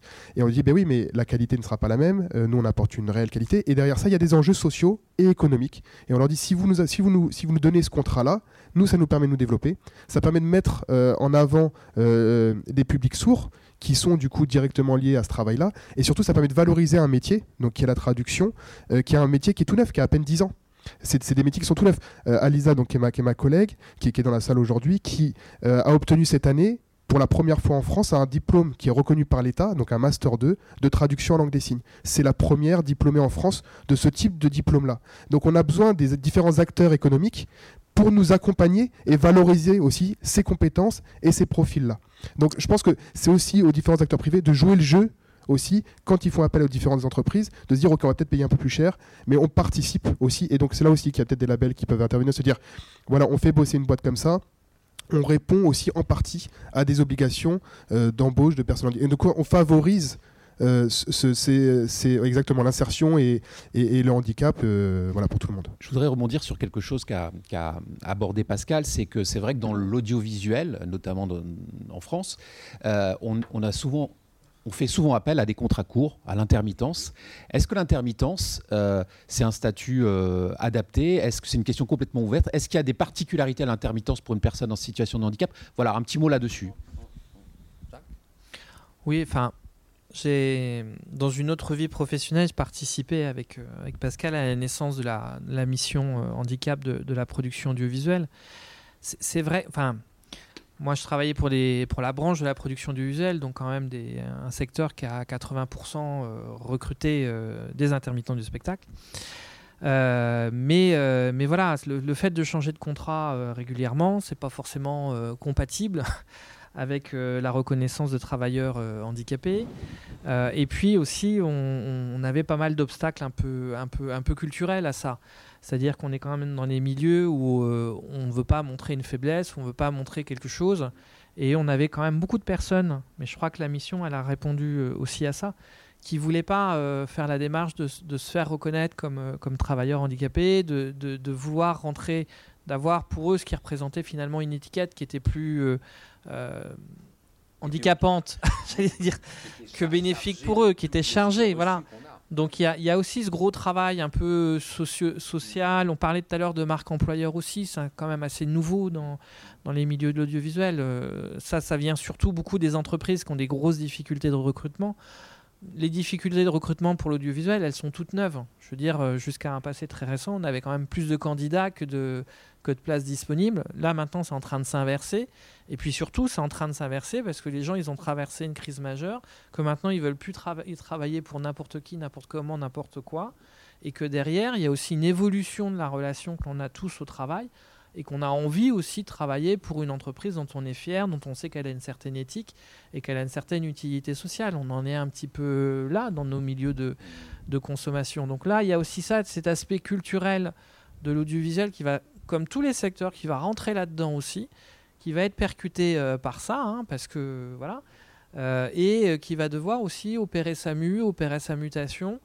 Nous, on le voit assez, assez concrètement, les problématiques ressources humaines sur des secteurs de création qui étaient quand même la cinquième roue du carrosse jusqu'à un, passé très récent, elles remontent. Euh, moi, je suis content parce que je vous entends parler de compétences. Voilà. Ah bah, ça, c'est un mot, c'est un mot qu'on n'utilisait pas beaucoup il y a encore pas bien longtemps, et on voit que toutes ces notions-là de compétences, de parcours, de, de, garder des savoir-faire, elles, deviennent hyper importantes dans ces métiers-là, parce que voilà, c'est pas que recruter des gens qui sont disponibles et qui, qui attendent que ça. Ça devient beaucoup plus compliqué que ça. Des gens qui sont juste diplômés et qui n'ont pas spécialement les compétences. Voilà. Je vais rebondir sur ce que, sur ce que dit Jacques, parce qu'effectivement, euh, on pourrait s'interroger sur ces emplois courts, euh, comment quelqu'un, d'abord, effectivement, pour un employeur par exemple, ces emplois courts, peut poser question pour trouver les moyens d'adapter le poste. Si, je veux dire, vous avez un technicien euh, que vous devez trouver à minuit, parce que celui que vous avez en place ne peut pas honorer le contrat, et à minuit trouver le profil avec une ambition, je veux un travailleur qui soit éventuellement avec une problématique de handicap. Mais ça veut dire, est-ce que je peux contacter la GFIP à minuit? C'est très difficile. On est dans un environnement de réponse et d'action très court. En même temps, en même temps, ce qui est intéressant d'apprécier, c'est que le statut d'intermittent est très favorable aux profils qui ont des problématiques de handicap. Pourquoi? Parce que c'est une alternance de densité d'activité avec une alternance avec une, période non travaillée. Ce qui peut permettre pour certains profils de se reposer, de pouvoir rebondir plus facilement dès qu'il y aura une nouvelle offre d'emploi, ce qui n'est pas le cas dans un milieu euh, ordinaire, si j'ose dire, ça n'a rien de péjoratif, hein, où vous travaillez 35 euh, heures par semaine, il n'y a pas de pause. Et je vais aller plus loin qui est que euh, à cet effet, parce que le statut parfois peut être contraint, euh, parce que parfois les administrations, le législateur n'a pas toujours pensé à nos usages professionnels sur une règle, j'allais dire transversale. Le statut de travailleur handicapé, c'est un et entier, mais il est évident qu'il faut parfois aussi l'ajuster, l'imprégner de réalité professionnelle. Et à cet effet, Audience a mis en place une plateforme d'accompagnement renforcée, emploi, santé et handicap. Pourquoi? Et donc, il y en a une sur l'île de France, il y en a une sur la région PACA, il y en a une sur la région Rhône-Alpes, euh, Auvergne.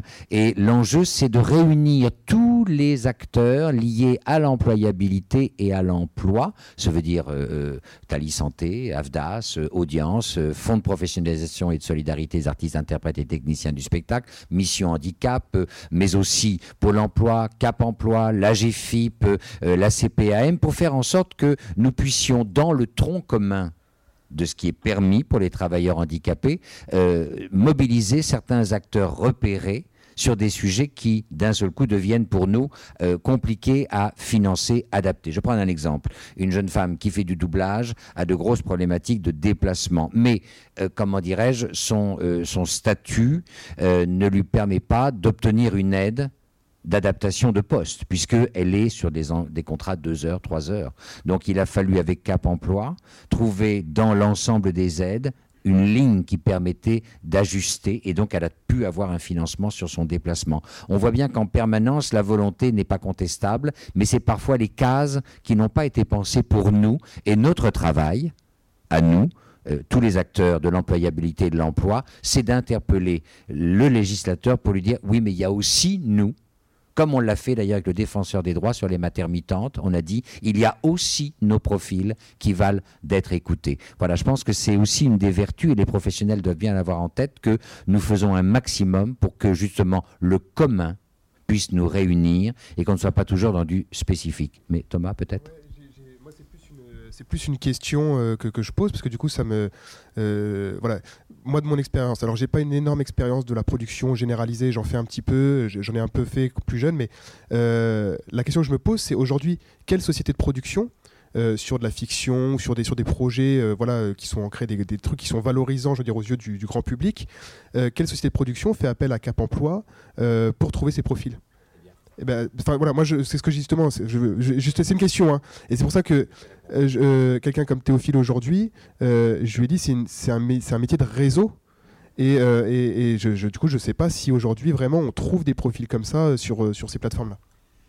Alors, excellente question, puisque justement, si on revient sur Théophile, il se trouve que j'ai mobilisé la mission handicap en disant, mais nous avons une CVTech. Car aujourd'hui, nous sommes extrêmement sollicités parce que euh, les productions ont intégré, euh, mais ça peut être aussi euh, les grandes structures, Chaillot, Opéra de Lille et autres, ont parfaitement intégré que nous repérons, accompagnons des professionnels, ce qui veut dire en conséquence que nous sommes à même de les mettre en réseau de faire circuler des offres d'emploi. Et entre autres, Théophile, je lui dis, mais il faut rejoindre la CVTech que nous avons mise en place. Demain, il va se retrouver sur une fiction, un long métrage ou un court métrage grâce à ce type de réseau? En tout cas, d'autres précédemment dans cette CVTech peuvent s'honorer de cela. J'ai commencé tout à l'heure à, parler, euh, à citer un chiffre de 15%. Alors là, je pose une question où je pense que vous n'aurez pas nécessairement la réponse, mais aujourd'hui, euh, quel est le pourcentage de personnes en situation de handicap, quel qu'il soit, euh, qui travaillent dans l'audiovisuel? Vous avez une réponse à ça? Alors, il y a ceux qu'on a rencontrés, il y a ceux qu'on aimerait rencontrer, il y a ceux qui ne savent pas que ce serait bien qu'on se rencontre. Euh, donc, euh, c'est très confondant. Je, posais cette question à Emmanuel Laborie. IVT, donc un lieu de culture sourde qui me disait entre euh, artistes, euh, interprètes majoritairement, euh, metteurs en scène, auteurs, on est sur une centaine de profils repérés. Nous, la mission handicap, en deux ans, nous avons quasiment accompagné plus de 150 personnes. Très bien. Mais nous savons très bien qu'il y a aujourd'hui des tas de professionnels qui ne se savent pas éligibles au statut de travailleur handicapé parce qu'ils pensent que ce dont ils, ils sont porteurs cancer, VIH, problématiques respiratoires, problématiques de cardiaque, ne sont pas des objets qui pourraient être considérés comme un handicap. Or, la loi de 2005 est très claire. Il y a les trois catégories que nous connaissions jusqu'à maintenant, qui étaient la motricité, PMR, personnes à mobilité réduite, les handicaps sensoriels, vision, surdité, et le handicap mental. Or, depuis la loi de 2005, il y a les maladies invalidantes, quelques-unes que je viens de citer, et il y a également euh, les euh, handicaps psychiques, maladies mentales, qui n'a rien à voir avec handicap mental, je tiens à le rappeler.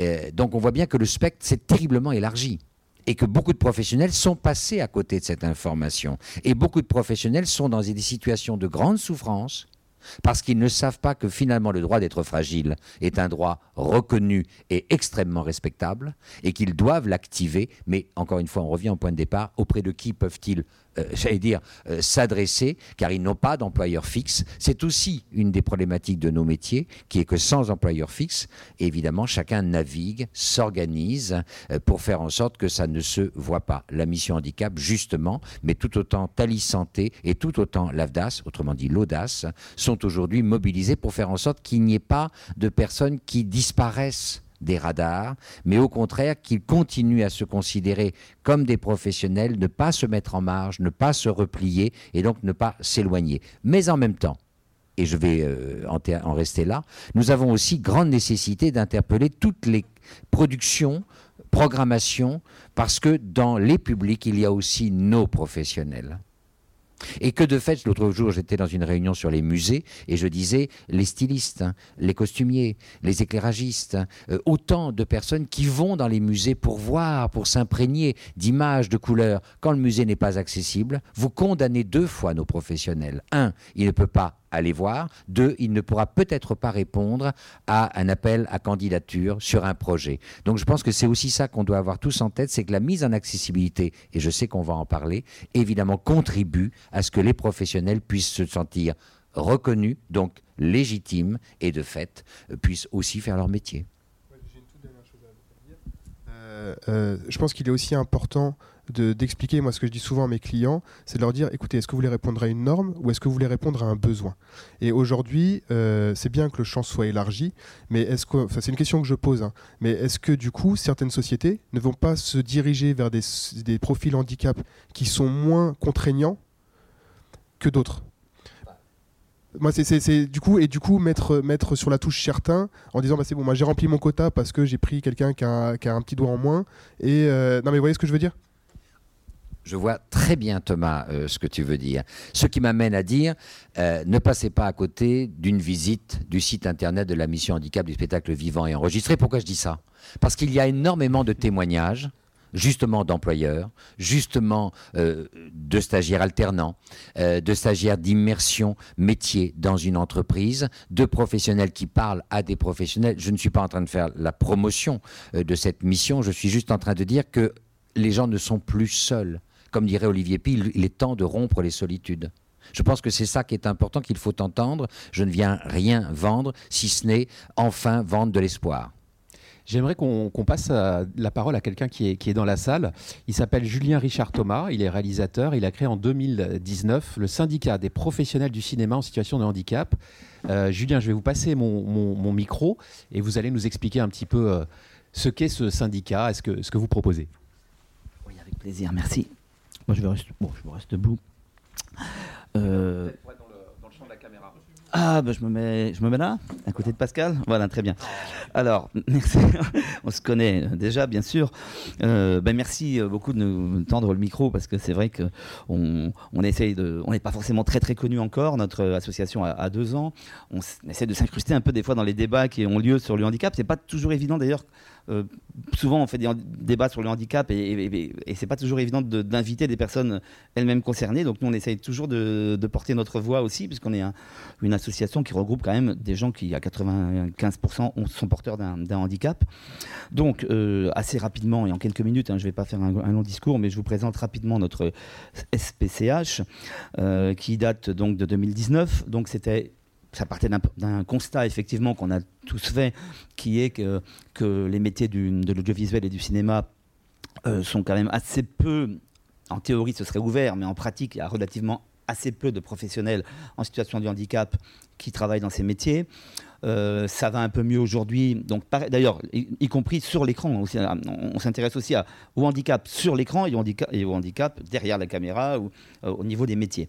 Euh, les choses avancent un petit peu, mais enfin, on voit toujours les chiffres qui sont assez effarants. quand on voit le CSA qui publie des chiffres sur 0,6% de, représentation du handicap à l'écran, c'est quand même assez alors visible. C'est vrai que le handicap est plus large que ça, mais quand même, euh, parce que sur les 12 millions de, sur les 12%, alors on dit 12 ou 15% de personnes handicapées en France, ça comprend tous les handicaps, c'est assez large. Alors bon, euh, globalement, nous sommes donc euh, des professionnels du, cinéma ou de l'audiovisuel en situation de handicap. On, a décidé de se regrouper puisque pour justement briser les solitudes, bah, c'est bien justement de faire des associations aussi, c'est aussi un, un, objectif et de militer ensemble. donc pour ouvrir un petit peu ces métiers. Donc on a plusieurs objectifs. bien sûr, on accorde un intérêt à la façon dont on représente le handicap à l'écran, bon, dans les œuvres, et on, constate qu'il y a de plus en plus quand même de handicap. Euh, le thème est quand même assez euh, populaire aujourd'hui. On s'intéresse aussi à l'accès des œuvres au public handicapé, mais ce n'est pas notre cœur de, de cible pour ce qui est de notre travail. Et nous, on est plus sur les métiers, donc on est plus sur le thème de, cette, de ce débat, l'ouverture de plus d'ouverture pour les personnes handicapées euh, à ces métiers du, cinéma et de la culture en général. Mais enfin, nous, on est focalisé sur cinéma et audiovisuel. On a pas mal de revendications, je ne vais pas vous les énumérer. On a notre site internet qui, qui en fait la, liste, et puis elles évoluent aussi, puisqu'on est, on, est en, discussion avec des. Alors, on sensibilise euh, euh, les politiques, les institutions, le CNC on les embête euh, tout le temps pour, parce qu'on leur apporte plein plein de, propositions. Euh, les régions, enfin on fait, on fait un peu des, démarches un peu dans tous les sens. On est un peu lobbyiste, on est un peu lobbyiste, il ne faut pas avoir honte du mot. donc voilà, on communique, on écrit de temps en temps des articles ou des tribunes dans les, dans les médias sur ces questions-là. Alors pour vous donner une ou deux revendications qu'on a, par exemple, tout à l'heure on parlait du, du régime de l'intermittence, et selon nous, alors on ne on sera pas forcément entièrement d'accord avec Pascal, on n'est pas toujours entièrement d'accord, mais je, pense qu'effectivement, il y a quand même des réformes à, apporter, euh, notamment les on a pas mal de comédiens dans nos adhérents et les personnes qui ont un handicap euh, très visible, euh, je pense à Sonia qui est notre secrétaire générale et qui est de petite taille, comédienne, elle a énormément de mal à trouver bien sûr des, cachets, euh, de faire son intermittence, ça nécessite un certain nombre de rôles dans l'année, d'autres personnes qui sont non-voyants, c'est quand même pas forcément évident au jour d'aujourd'hui puisque dans les histoires, et ça c'est aussi notre partie sensibilisation des professionnels, aller vers les professionnels aussi, euh, scénaristes, réalisateurs, producteurs, dire il faut aussi des personnages en situation de handicap dans vos scénarios parce qu'il euh, il y en a dans la vie et pourquoi il n'y en aurait pas à l'écran? Et si on n'a aucune personne de petite taille dans un scénario, ben Sonia, elle aura jamais un rôle. Ce qui fait que finalement, elle va sortir de elle ne peut pas être intermittente. Et je, prends son cas, euh, il y en a plein, on a plein de nos adhérents qui n'arrivent pas à être intermittents. Ils n'ont pas suffisamment de, travail. Ça, c'est pour les comédiens, c'est aussi vrai pour les, pour les techniciens. Et puis c'est surtout vrai pour les gens qui ont un handicap assez visible et assez important. C'est vrai qu'il y a handicap et handicap, hein, bien sûr. Euh, moi j'ai un handicap, c'est le syndrome de la tourette. Alors c'est euh, un handicap rigolo quand on l'a pas, mais euh, voilà. c'est un, handicap quand même. Je l'ai plus ou moins, ça dépend des moments. Bon là je l'ai pas trop, c'est tant mieux pour vous. Euh, deuxième, bon là c'était sur l'intermittence. Ensuite, on milite beaucoup par rapport effectivement, alors là c'est plus par rapport au CNC ou aux institutions ou aux personnes qui, financent les, projets pour qu'il y ait des bonus financiers, des incitations par exemple dans les tournages qui embauchent, qui engagent des techniciens ou des comédiens en situation de handicap. Euh, c'est quand même parfois des contraintes aussi pour la production. Des personnes qui sont en PM, des personnes PMR, qui sont en fauteuil roulant, il, bah, faut une accessibilité parfaite pour qu'elles puissent travailler. Ça peut poser des, contraintes. Euh, il faut le faire, hein, mais je veux dire, ça peut pour la production avoir un coût. Une personne euh, qui pratique la langue des signes, ben, il faut peut-être un traducteur sur le plateau, donc ça fait aussi un coût.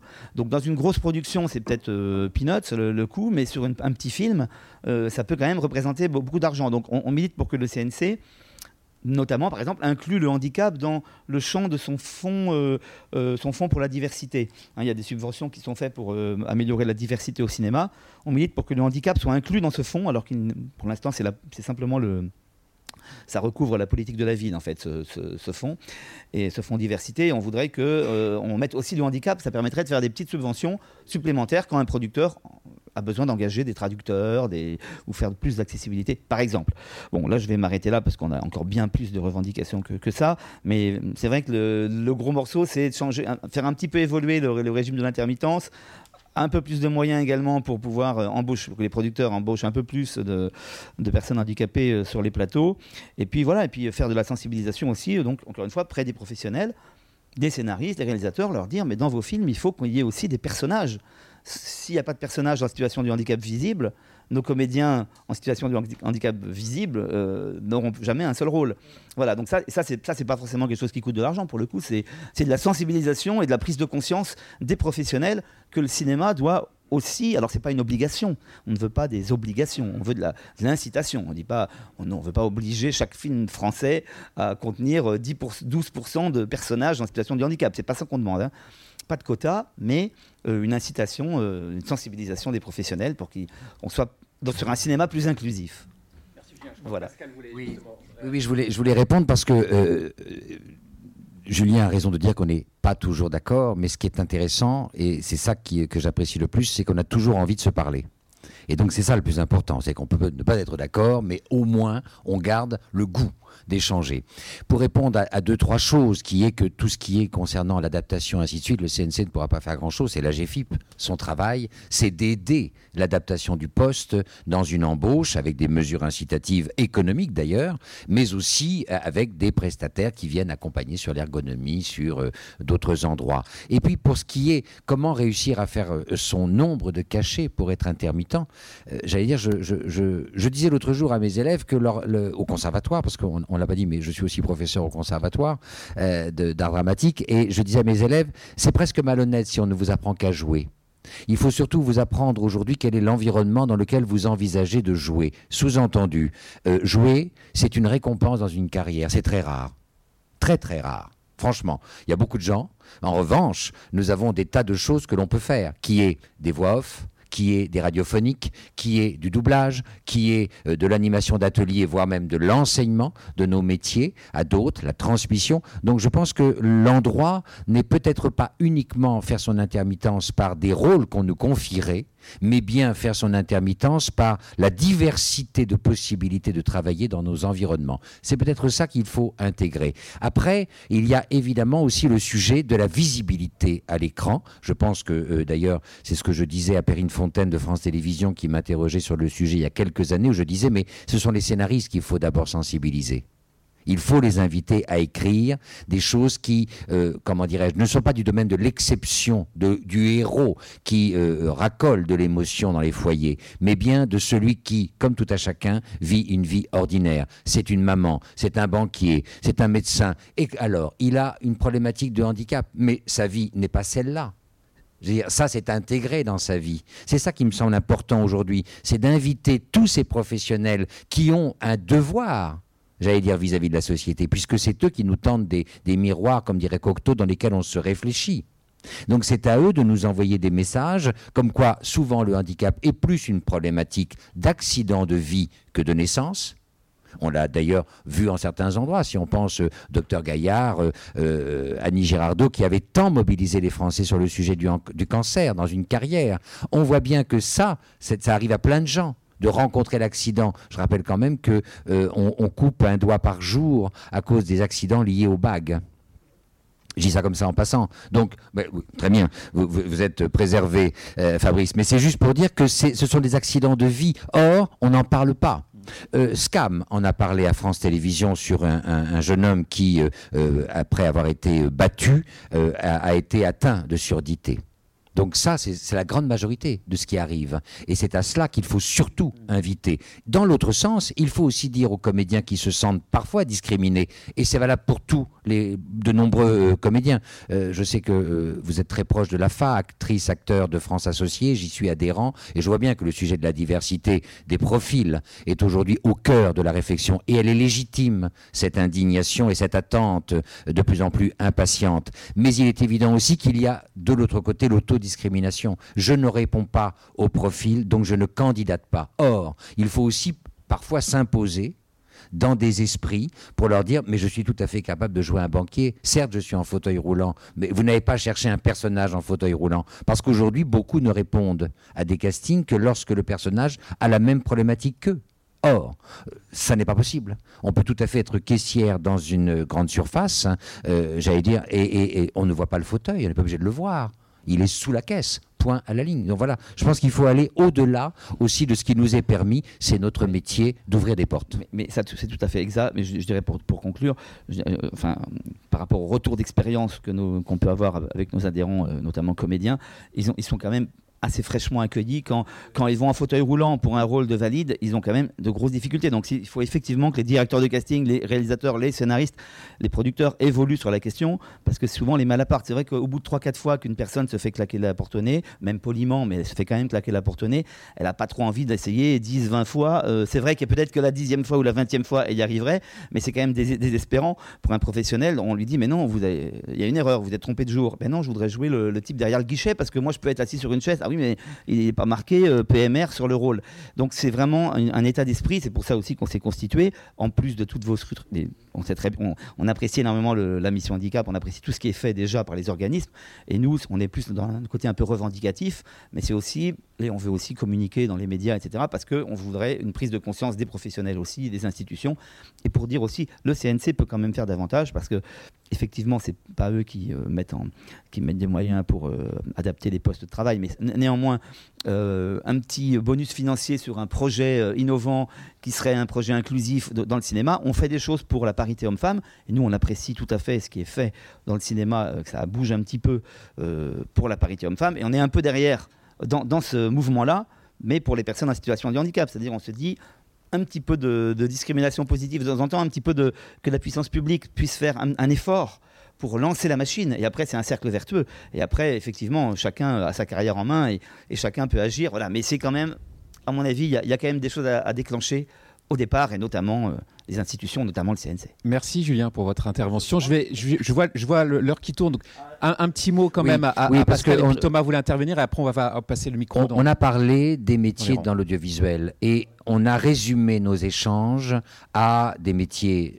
d'artiste-interprète ou technicien. Or, c'est quand même ignorer qu'il y a énormément besoin d'autres métiers administratifs que ce soit en pré-production ou en post-production, euh, que ce soit en ressources humaines, que ce soit euh, en euh, comptabilité, que ce soit...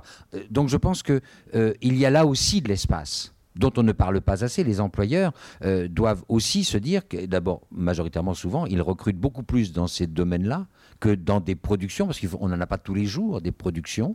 Et ce sont des contrats permanents, souvent, et, et absolument. Donc je pense qu'il faut aussi que les uns et les autres se rendent compte de tous les besoins de notre secteur. Ça ne se résume pas uniquement à des techniciens et à des artistes interprètes. Et puis on peut être ceci et cela et parfois se dire que euh, on peut avoir euh, d'autres activités qui stabilisent nos ambitions en attendant notre heure.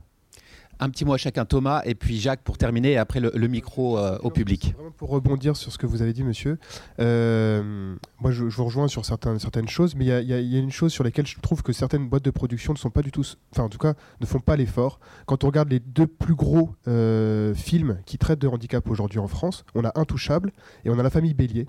Et ces deux profils handicapés, enfin ces deux comédiens qui jouent des profils handicapés, ne le sont pas. Et, je pense que là, il y a une réelle problématique. Parce qu'aujourd'hui, et je pense que c'est ça aussi dont, moi je, me rends compte aujourd'hui, c'est que le handicap, il est ancré, et moi je parle toujours d'écosystème, il est ancré dans, un, dans, un, dans, des, dans des enjeux sociaux, mais économiques aussi. Et une boîte de production, à un moment, il faut qu'elle vende son film. Donc en fait, il y, a des, y y a des philosophies, il y a de l'éthique, etc. Et je pense qu'il faut, il faut savoir mesurer toutes ces choses-là et trouver un équilibre. Parce que de toute façon, la vie, c'est un équilibre. On ne peut pas être tout blanc ou tout noir, c'est du gris. Et donc, euh, de la même façon qu'on dit que bah, un comédien, c'est rare qu'il joue, moi, quand j'étais plus jeune, je, voulais, je rêvais d'être réalisateur ou chef-op. Bon, bah, j'ai vu que c'était pas, j'arrivais pas à y aller là-dedans. J'ai fait quoi? Bah, J'ai monté une boîte. Aujourd'hui, je touche une caméra, je touche un banc de montage, mais je filme des sources sur, des fonds verts. Ça me plaît tout autant. Mais il y a un moment où il faut aussi se rendre compte de la situation dans laquelle on est et ce qu'on est, nos compétences, comme je dis toujours, euh, de, de, savoir ce qu'on est capable de faire, quelles sont nos limites et quelles sont les limites de l'écosystème et des, des, des enjeux, de tout ce qui est autour de nous. On n'est pas tout seul et revendiquer euh, euh le fait d'appartenir à une minorité pour avoir plus le droit à quelque chose que les autres ou le dire moi j'y arrive pas parce que mais je pense que tout le monde est dans la même situation aujourd'hui.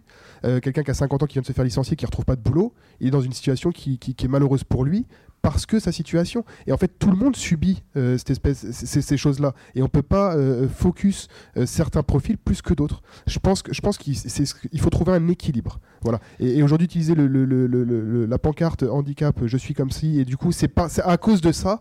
Moi, pour moi, je, ne fonctionne pas. Et là où je, une dernière, vraiment toute dernière chose, vous parlez de militantisme.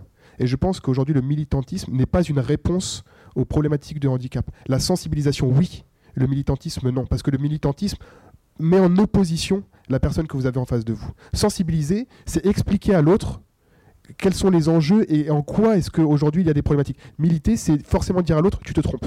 Et je pense que c'est difficile à entendre. Bon voilà, en tout cas c'est... Enfin, moi je me rends compte aujourd'hui que militer en tout cas pour la langue des signes, ça m'apporte aucun contrat. Par contre, sensibiliser sur les enjeux des problématiques des publics sourds, ça m'apporte beaucoup plus de, clients. voilà. Jacques, vouliez, Jacques Aubert, vous vouliez rajouter quelque chose avant qu'on passe le, micro dans le public Non, mais bon, il y, a deux problèmes. Il y a le problème de la diversité à l'image. Et bon, oui, c'est vrai, quand on veut faire. Enfin, souvent, les formats audiovisuels qui parlent de handicapés, c'est plutôt des fictions qui passent sur le service public avec euh, un héros handicapé, plus ou moins mal présenté, qui est joué par un valide. Voilà, ça, ça a un propos de téléspectateur et, euh, euh, enfin, sur les séries qui passent en ce moment, Astrid et Raphaël, avec euh, une personne qui, qui, qui a Asperger, c'est comme ça qu'on dit. Hein, voilà, je ne connais pas bien les termes. Autiste, voilà, c'est le mot cherché. Et, et, voilà, on en fait un petit peu, un petit peu des héros. Enfin, il y avait K1 une époque. alors, il y avait un grand débat sur K1 parce qu'en plus le monsieur il est en fauteuil roulant, il est très désagréable. Donc, euh, est-ce que euh, le handicapé est aussi très désagréable dans sa vie? Ça, c'est un autre sujet. Euh, voilà, donc on arrivait. C'est pas incompatible, mais c'est pas automatique. C'est ça que je veux dire. Mais, voilà, il y a, y, a, tous ces aspects-là. Nous, nous, ce qu'on traite à l'AFDA, c'est plutôt le monde du travail, le monde de, permettre à des gens d'avoir autant de chances de travailler que d'autres. Peut-être on n'est peut-être pas forcément sur des enjeux de diversité à l'image. Mais on est quand même encore euh, beaucoup euh, dans nos secteurs sur euh, des secteurs composés majoritairement de très petites entreprises où il y a des difficultés d'emploi, où il y a peu d'emplois permanents. On n'est pas, on pas bousculé tous les jours dans nos bureaux par des salariés qui arrivent, en, qui disent je suis en situation de handicap, je veux me former. Il n'y en, a, en a pas tant que ça. Je veux dire aussi, l'emploi handicapé dans l'économie française, il est logé dans des grosses entreprises, dans des industries très traditionnelles aussi il y a ce défi-là aussi, je pense, à, relever pour nos secteurs et, de prouver qu'ils sont aussi divers, aussi accueillants et aussi bienveillant que les autres. Merci Jacques. Allez, Dernière réflexion. Euh, euh, ça me semble important, d'abord, euh, par rapport à la. De, dire quand même que le, CNCPH, le Conseil national consultatif des personnes handicapées, où, entre autres, siège audience et que j'y représente à la commission culture, médias, sport, il y a un accompagnement si on est sollicité. France Télévisions a sollicité le CNCPH pour être entouré de gens qui avaient des compétences et des expériences et donc, évidemment, étaient un peu experts sur l'autisme, sur d'autres problématiques de handicap pour faire en sorte que les scénaristes ne soient pas seuls. Euh, par exemple, euh, Telle France fait ça aussi pour Plus belle la vie. On voit bien que de plus en plus, justement, ils font appel à l'expertise de la réalité et non pas l'expertise, j'allais dire, de l'idéal de société. Voilà. Hein on, on, est bien d'accord là-dessus. Et Absolument. Euh, Plus belle la vie a fait beaucoup pour la reconnaissance de beaucoup de profils qui constituent notre société. Et enfin, ce que je voulais dire, c'est que je ne peux qu'inviter les professionnels à euh, se faire reconnaître en qualité de travailleurs handicapés quand ils sont éligibles à ce statut. Ils n'ont pas l'obligation de la montrer. Ils n'ont pas l'obligation de la faire valoir en permanence. C'est pour eux pour autant un endroit sécurisant qui leur permet d'accéder à des formations, puisqu'il n'y a pas, euh, comment dirais-je, comme pour les intermittents du statut, on pourrait dire généraliste, euh, eh bien, il y a ils n'ont pas de carence de deux ans de formation chez les travailleurs euh, avec un, un, statut handicap. Ils peuvent aller vers des formations continues beaucoup plus souvent que les autres. Ce sont des atouts, et donc, si nous n'arrivons pas à révéler beaucoup plus de profils, si beaucoup plus de profils ne revendiquent pas leurs droits, il n'est pas rare que le secteur des castings se tourne vers le secteur associatif pour trouver des profils et donc ne vont pas forcément les rémunérer au même endroit. Donc attention à ce cercle vicieux, ne nous cachons pas, mais euh, assumons ce que nous sommes, un environnement favorable se met en place, faute de quoi on n'avancera toujours pas. Voilà ce que je, je voulais dire. il y a deux webinaires la semaine prochaine qui ont lieu porté par la mission handicap, ce 15 et ce 12, ce, 19. Il y a également, je parlais de Jaris tout à l'heure, euh, France Télévisions, M6, C8, W9, qui vont diffuser des vignettes différents et alors en partenariat avec la GFIP, Accès au Tadéo, Audience, qui vont donc valoriser l'artistique avec un handicap. Voilà, beaucoup de choses se font. Je crois que euh, ce qui manque peut-être, c'est la maîtrise de l'information de ce qui se fait, qui fait que peut-être encore certains croient qu'il n'y a toujours rien pour eux. Alors, est-ce qu'il y a des, questions? Voilà, monsieur. Transition toute trouvée, bonjour. Euh, j'avais donc, euh, donc deux petites questions. Une question qui concerne, euh, bah, premièrement, les, chiffres dans les centres de formation à l'audiovisuel. On va rester dans l'audiovisuel. sur, sur justement la représentativité des personnes en situation de handicap qui se forment au métier de l'audiovisuel. Est-ce qu'il y a, est-ce qu'il y a un manque, enfin un manque, une, mauvaise représentativité de ces personnes-là par rapport à, j'imagine, euh, la société dans son ensemble, même si les métiers de l'audiovisuel sont peut-être un petit peu différents. Mais il y a tout un tas de métiers de l'audiovisuel, il y a tout un tas de handicaps, et j'imagine qu'il y a, y a forcément, euh, pour quelqu'un qui est intéressé par l'audiovisuel et qui était en situation de handicap, peut-être aussi une, une, porte ouverte. Donc voilà, la première question, c'était euh, est-ce qu'il y a des chiffres qui existent justement sur sur, euh, sur, euh, sur, sur ça, parce que vous, vous aviez dit euh, tout à l'heure que, que, c'était difficile de, de, le voir dans le monde professionnel, mais peut-être que c'est plus simple à voir dans le monde de la formation. Et la deuxième question, c'était c'est plus par rapport à, la sensibilisation, donc pour revenir à, vos dernières paroles, sur la sensibilisation donc des bonnes pratiques peut-être qui existent en France et à l'étranger sur euh, une personne qui est, euh, qui est jeune, qui est en situation de handicap, qui se dit euh, l'audiovisuel c'est pas fait pour moi. Et, là, et là j'ai besoin peut-être de, vous pour me dire s'il y a ce genre de, de pratiques qui existent pour, pour les insister, pour leur dire que c'est possible. Et parce que, parce que dans ma petite expérience, j'ai quand même l'impression que qu'il y a un peu, euh, il n'y a, a, pas autant de personnes qui, euh, qui, qui, qui, en font alors que, alors que c'est un métier formidable et que, je suis sûr que qu'il y a tout un tas de jeunes qui, qui s'interdisent de, de, de, partir là-dedans. Qui veut répondre? Sur le sur l'observation du nombre de travailleurs handicapés qu'on peut avoir dans les centres de formation, dans les écoles, enfin, c'est de la donnée euh, extrêmement divers. Alors, c'est de la donnée parcellaire Parce que souvent, cette donnée-là, elle est, comptabilisée. C'est malheureux, mais c'est comme ça quand il y a une aide financière au bout. Hein, parce qu'on va, on va remplir des formulaires et on va, on va arriver à stocker et on va avoir une idée. Donc nous, par exemple, on l'a très bien sur les centres de formation d'apprentis, parce que comme il y a une majoration du coût de prise en charge, voilà, donc on, voit des choses, elles, arrivent. on n'a pas encore une grosse observation de ces choses-là, parce qu'on a récupéré la mission apprentissage il y a deux ans, donc on n'a pas d'historique. Mais euh, on est quand même dans des, dans des secteurs où, le chiffre de, personnes handicapées apprenties, il est quand même pas très élevé. Euh, je crois qu'il est, il a, il, est de l'ordre de 2%, euh, tout confondu sur le périmètre AFDAS, donc c'est quand même pas extraordinaire par rapport à, à d'autres secteurs. Ou après, où c'est plus compliqué, ça va être sur les écoles, où il n'y a pas d'alternance, où c'est une scolarité classique. Euh, c'est pas des données aujourd'hui qu'on a en notre possession, c'est pas de la donnée stockée, on ne sait pas. Euh, voilà, peut-être que la GFIP là, parce qu'il y a peut-être des aides qui sont à ce moment-là euh, données sur de l'aménagement, de salles de cours, des choses de ce type-là, et encore, j'en suis pas sûr. Mais c'est quand même quelque chose de hyper parcellaire, hyper, hyper un petit peu partout, et où finalement il n'y a pas une très bonne vision on a les chiffres d'emploi, puisque les gens se déclarent, et qu'il y, a un phénomène, entre guillemets, d'amende derrière pour les entreprises qui payent une contribution. Mais derrière, sur le monde de l'enseignement, ce n'est pas, euh, pas encore quelque chose de pertinent.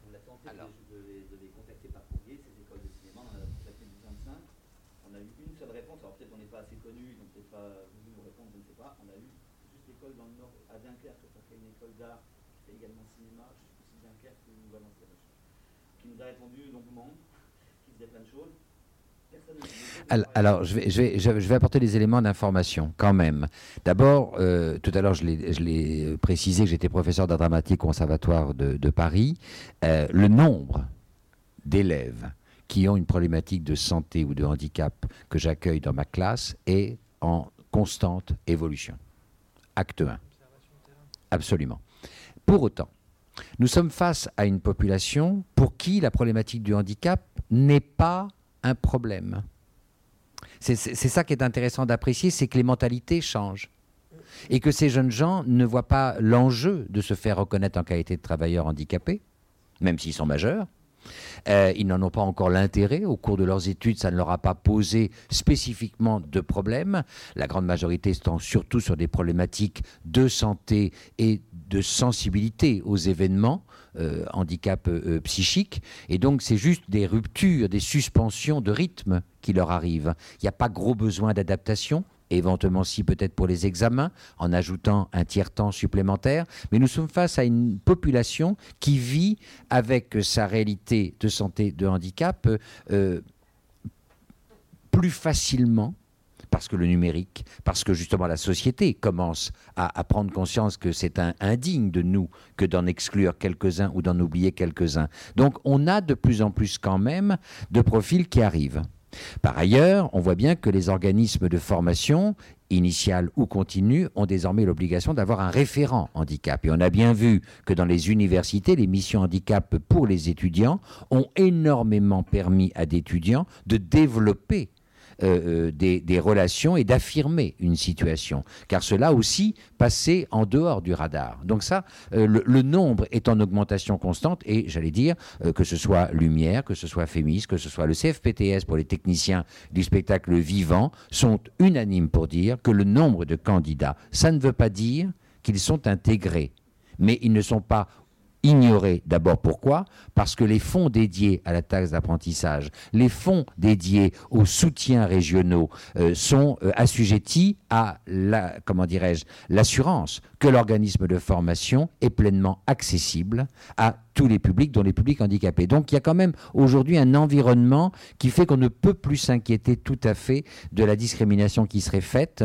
Euh, il y a parfois des profils qui ne frappent pas à la porte en se disant ce n'est pas pour moi. C'est peut-être souvent à cet endroit-là qu'il y a euh, une fin de, relation. Mais sinon, les organismes de formation, les professionnels euh, sont tout à fait au fait de leurs obligations et sont tout à fait au rendez-vous de leurs, de leurs ambitions de n'exclure personne. Ça, c'est une première chose. Et puis, euh, comment dirais-je, vous avez également abordé la question sur est-ce possible euh, sous-entendu de faire une formation, de faire ceci, de faire cela. Je pense que le sujet de la portabilité de l'autonomie professionnelle va devoir être abordé. Sous-entendu, nous sommes avec des métiers où il faut que chacun soit doté de son instrument de travail. On ne peut pas attendre d'un employeur, il y a des gens qui travaillent chez eux sur leur caméra, qui travaillent chez eux sur leur appareil photo, ils vont pas attendre d'être embauchés pour avoir un outil adapté. Donc ce sujet de la portabilité doit commencer dès les études. Car bien évidemment, il y a une différence entre ceux qui sont en formation initiale, donc qui entrent dedans avec une problématique de handicap, et ceux qui, en cours de carrière, vont rencontrer le handicap. On n'est pas au même endroit. Donc il y a ceux qui se sont emparés de leur réalité, il y a ceux qui vont devoir apprendre à vivre, à travailler avec. Ce n'est pas la même chose. Donc vous voyez, il y a quand même beaucoup d'environnements différents, de, situations différentes. Euh, la question que vous posez vaut évidemment d'être réfléchie, mais a déjà un certain nombre de réponses. Et puis très vite, peut-être, comme il y avait une, une seconde question, monsieur, c'est, enfin, je crois avoir compris ça, c'est Aujourd'hui, est-ce qu'on encourage finalement les gens qui sont en situation de handicap, qui ont envie d'aller vers l'audiovisuel, mais qui ont des doutes sur leur capacité à pouvoir le faire C'était un peu le sens de votre, de votre question.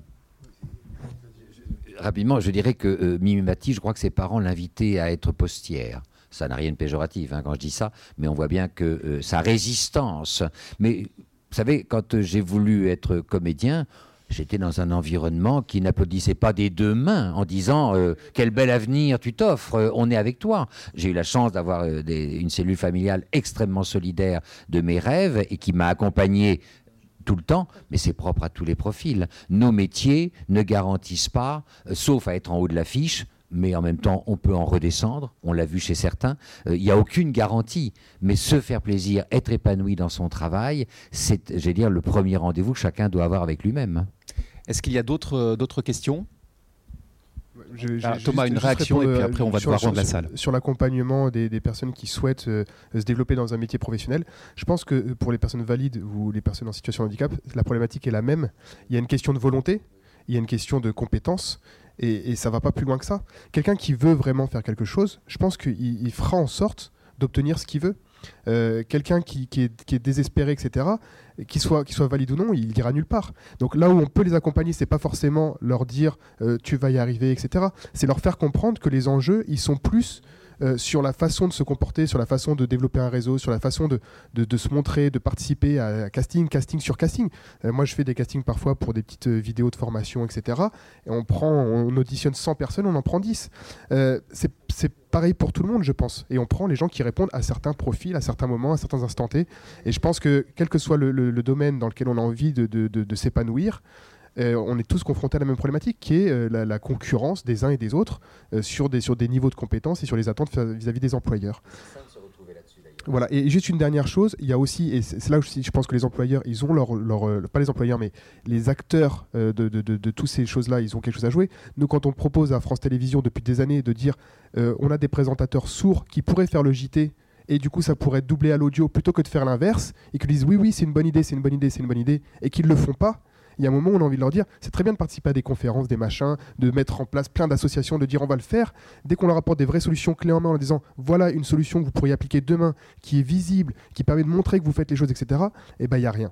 Donc voilà, je pense qu'il y, a aussi tout ça, euh, ce que je dis, il faut, trouver un équilibre. faut trouver un équilibre.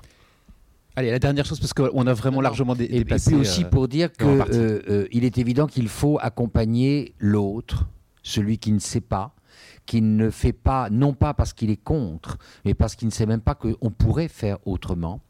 Euh, il faut aussi partir du niveau de savoir des gens qu'on rencontre parce que euh, vouloir absolument qu'ils fassent ce que nous sommes convaincus qu'ils devraient faire, euh, c'est ambitieux, ça peut être violent pour lui et objet de rejet. Donc c'est pour ça qu'il faut être très sensible au niveau de savoir de l'autre parce qu'on ne peut pas l'emmener vers l'idéal que nous partageons tous ici présents si nous ne partons pas de son niveau de savoir, sa capacité de comprendre et d'accepter. Ça, c'est le travail le plus sensible aujourd'hui qui est parfois oublié, malmené ou maltraité parce que nous sommes face à... Moi, je ne rencontre que des gens qui me disent, bah, évidemment, ça tombe sous le sens de le faire. Oui, c'est bizarre, c'est tellement sous le sens que personne ne l'a fait jusqu'à maintenant. Mais c'est aussi parce que tous ces gens ne sont pas dans cette réflexion qui est j'allais dire, dans lequel nous baignons quotidiennement. Nous savons de quoi nous parlons, parce que nous sommes euh, indignés, parce que nous voulons que ça avance, que ça aille vite. Mais en face de nous, nous avons des gens qui ont aussi envie qu'une production avance, que ça aille vite, parce qu'ils ont d'autres rendez-vous avec leur ambition professionnelle. Et donc, il faut trouver ce bon moment où chacun peut se parler et se tourner vers le même avenir auquel chacun aspire. Voilà ce que je voulais dire. Merci beaucoup à tous d'avoir participé à cet échange très intéressant. Euh, on, aura, sûrement l'occasion d'y revenir euh, dans le futur pour voir les, évolutions euh, positives. Et, ça, on va faire en sorte que ce soit sous-titré. Merci beaucoup. Bonne journée. Et il y a d'autres salons d'experts sur le Satis.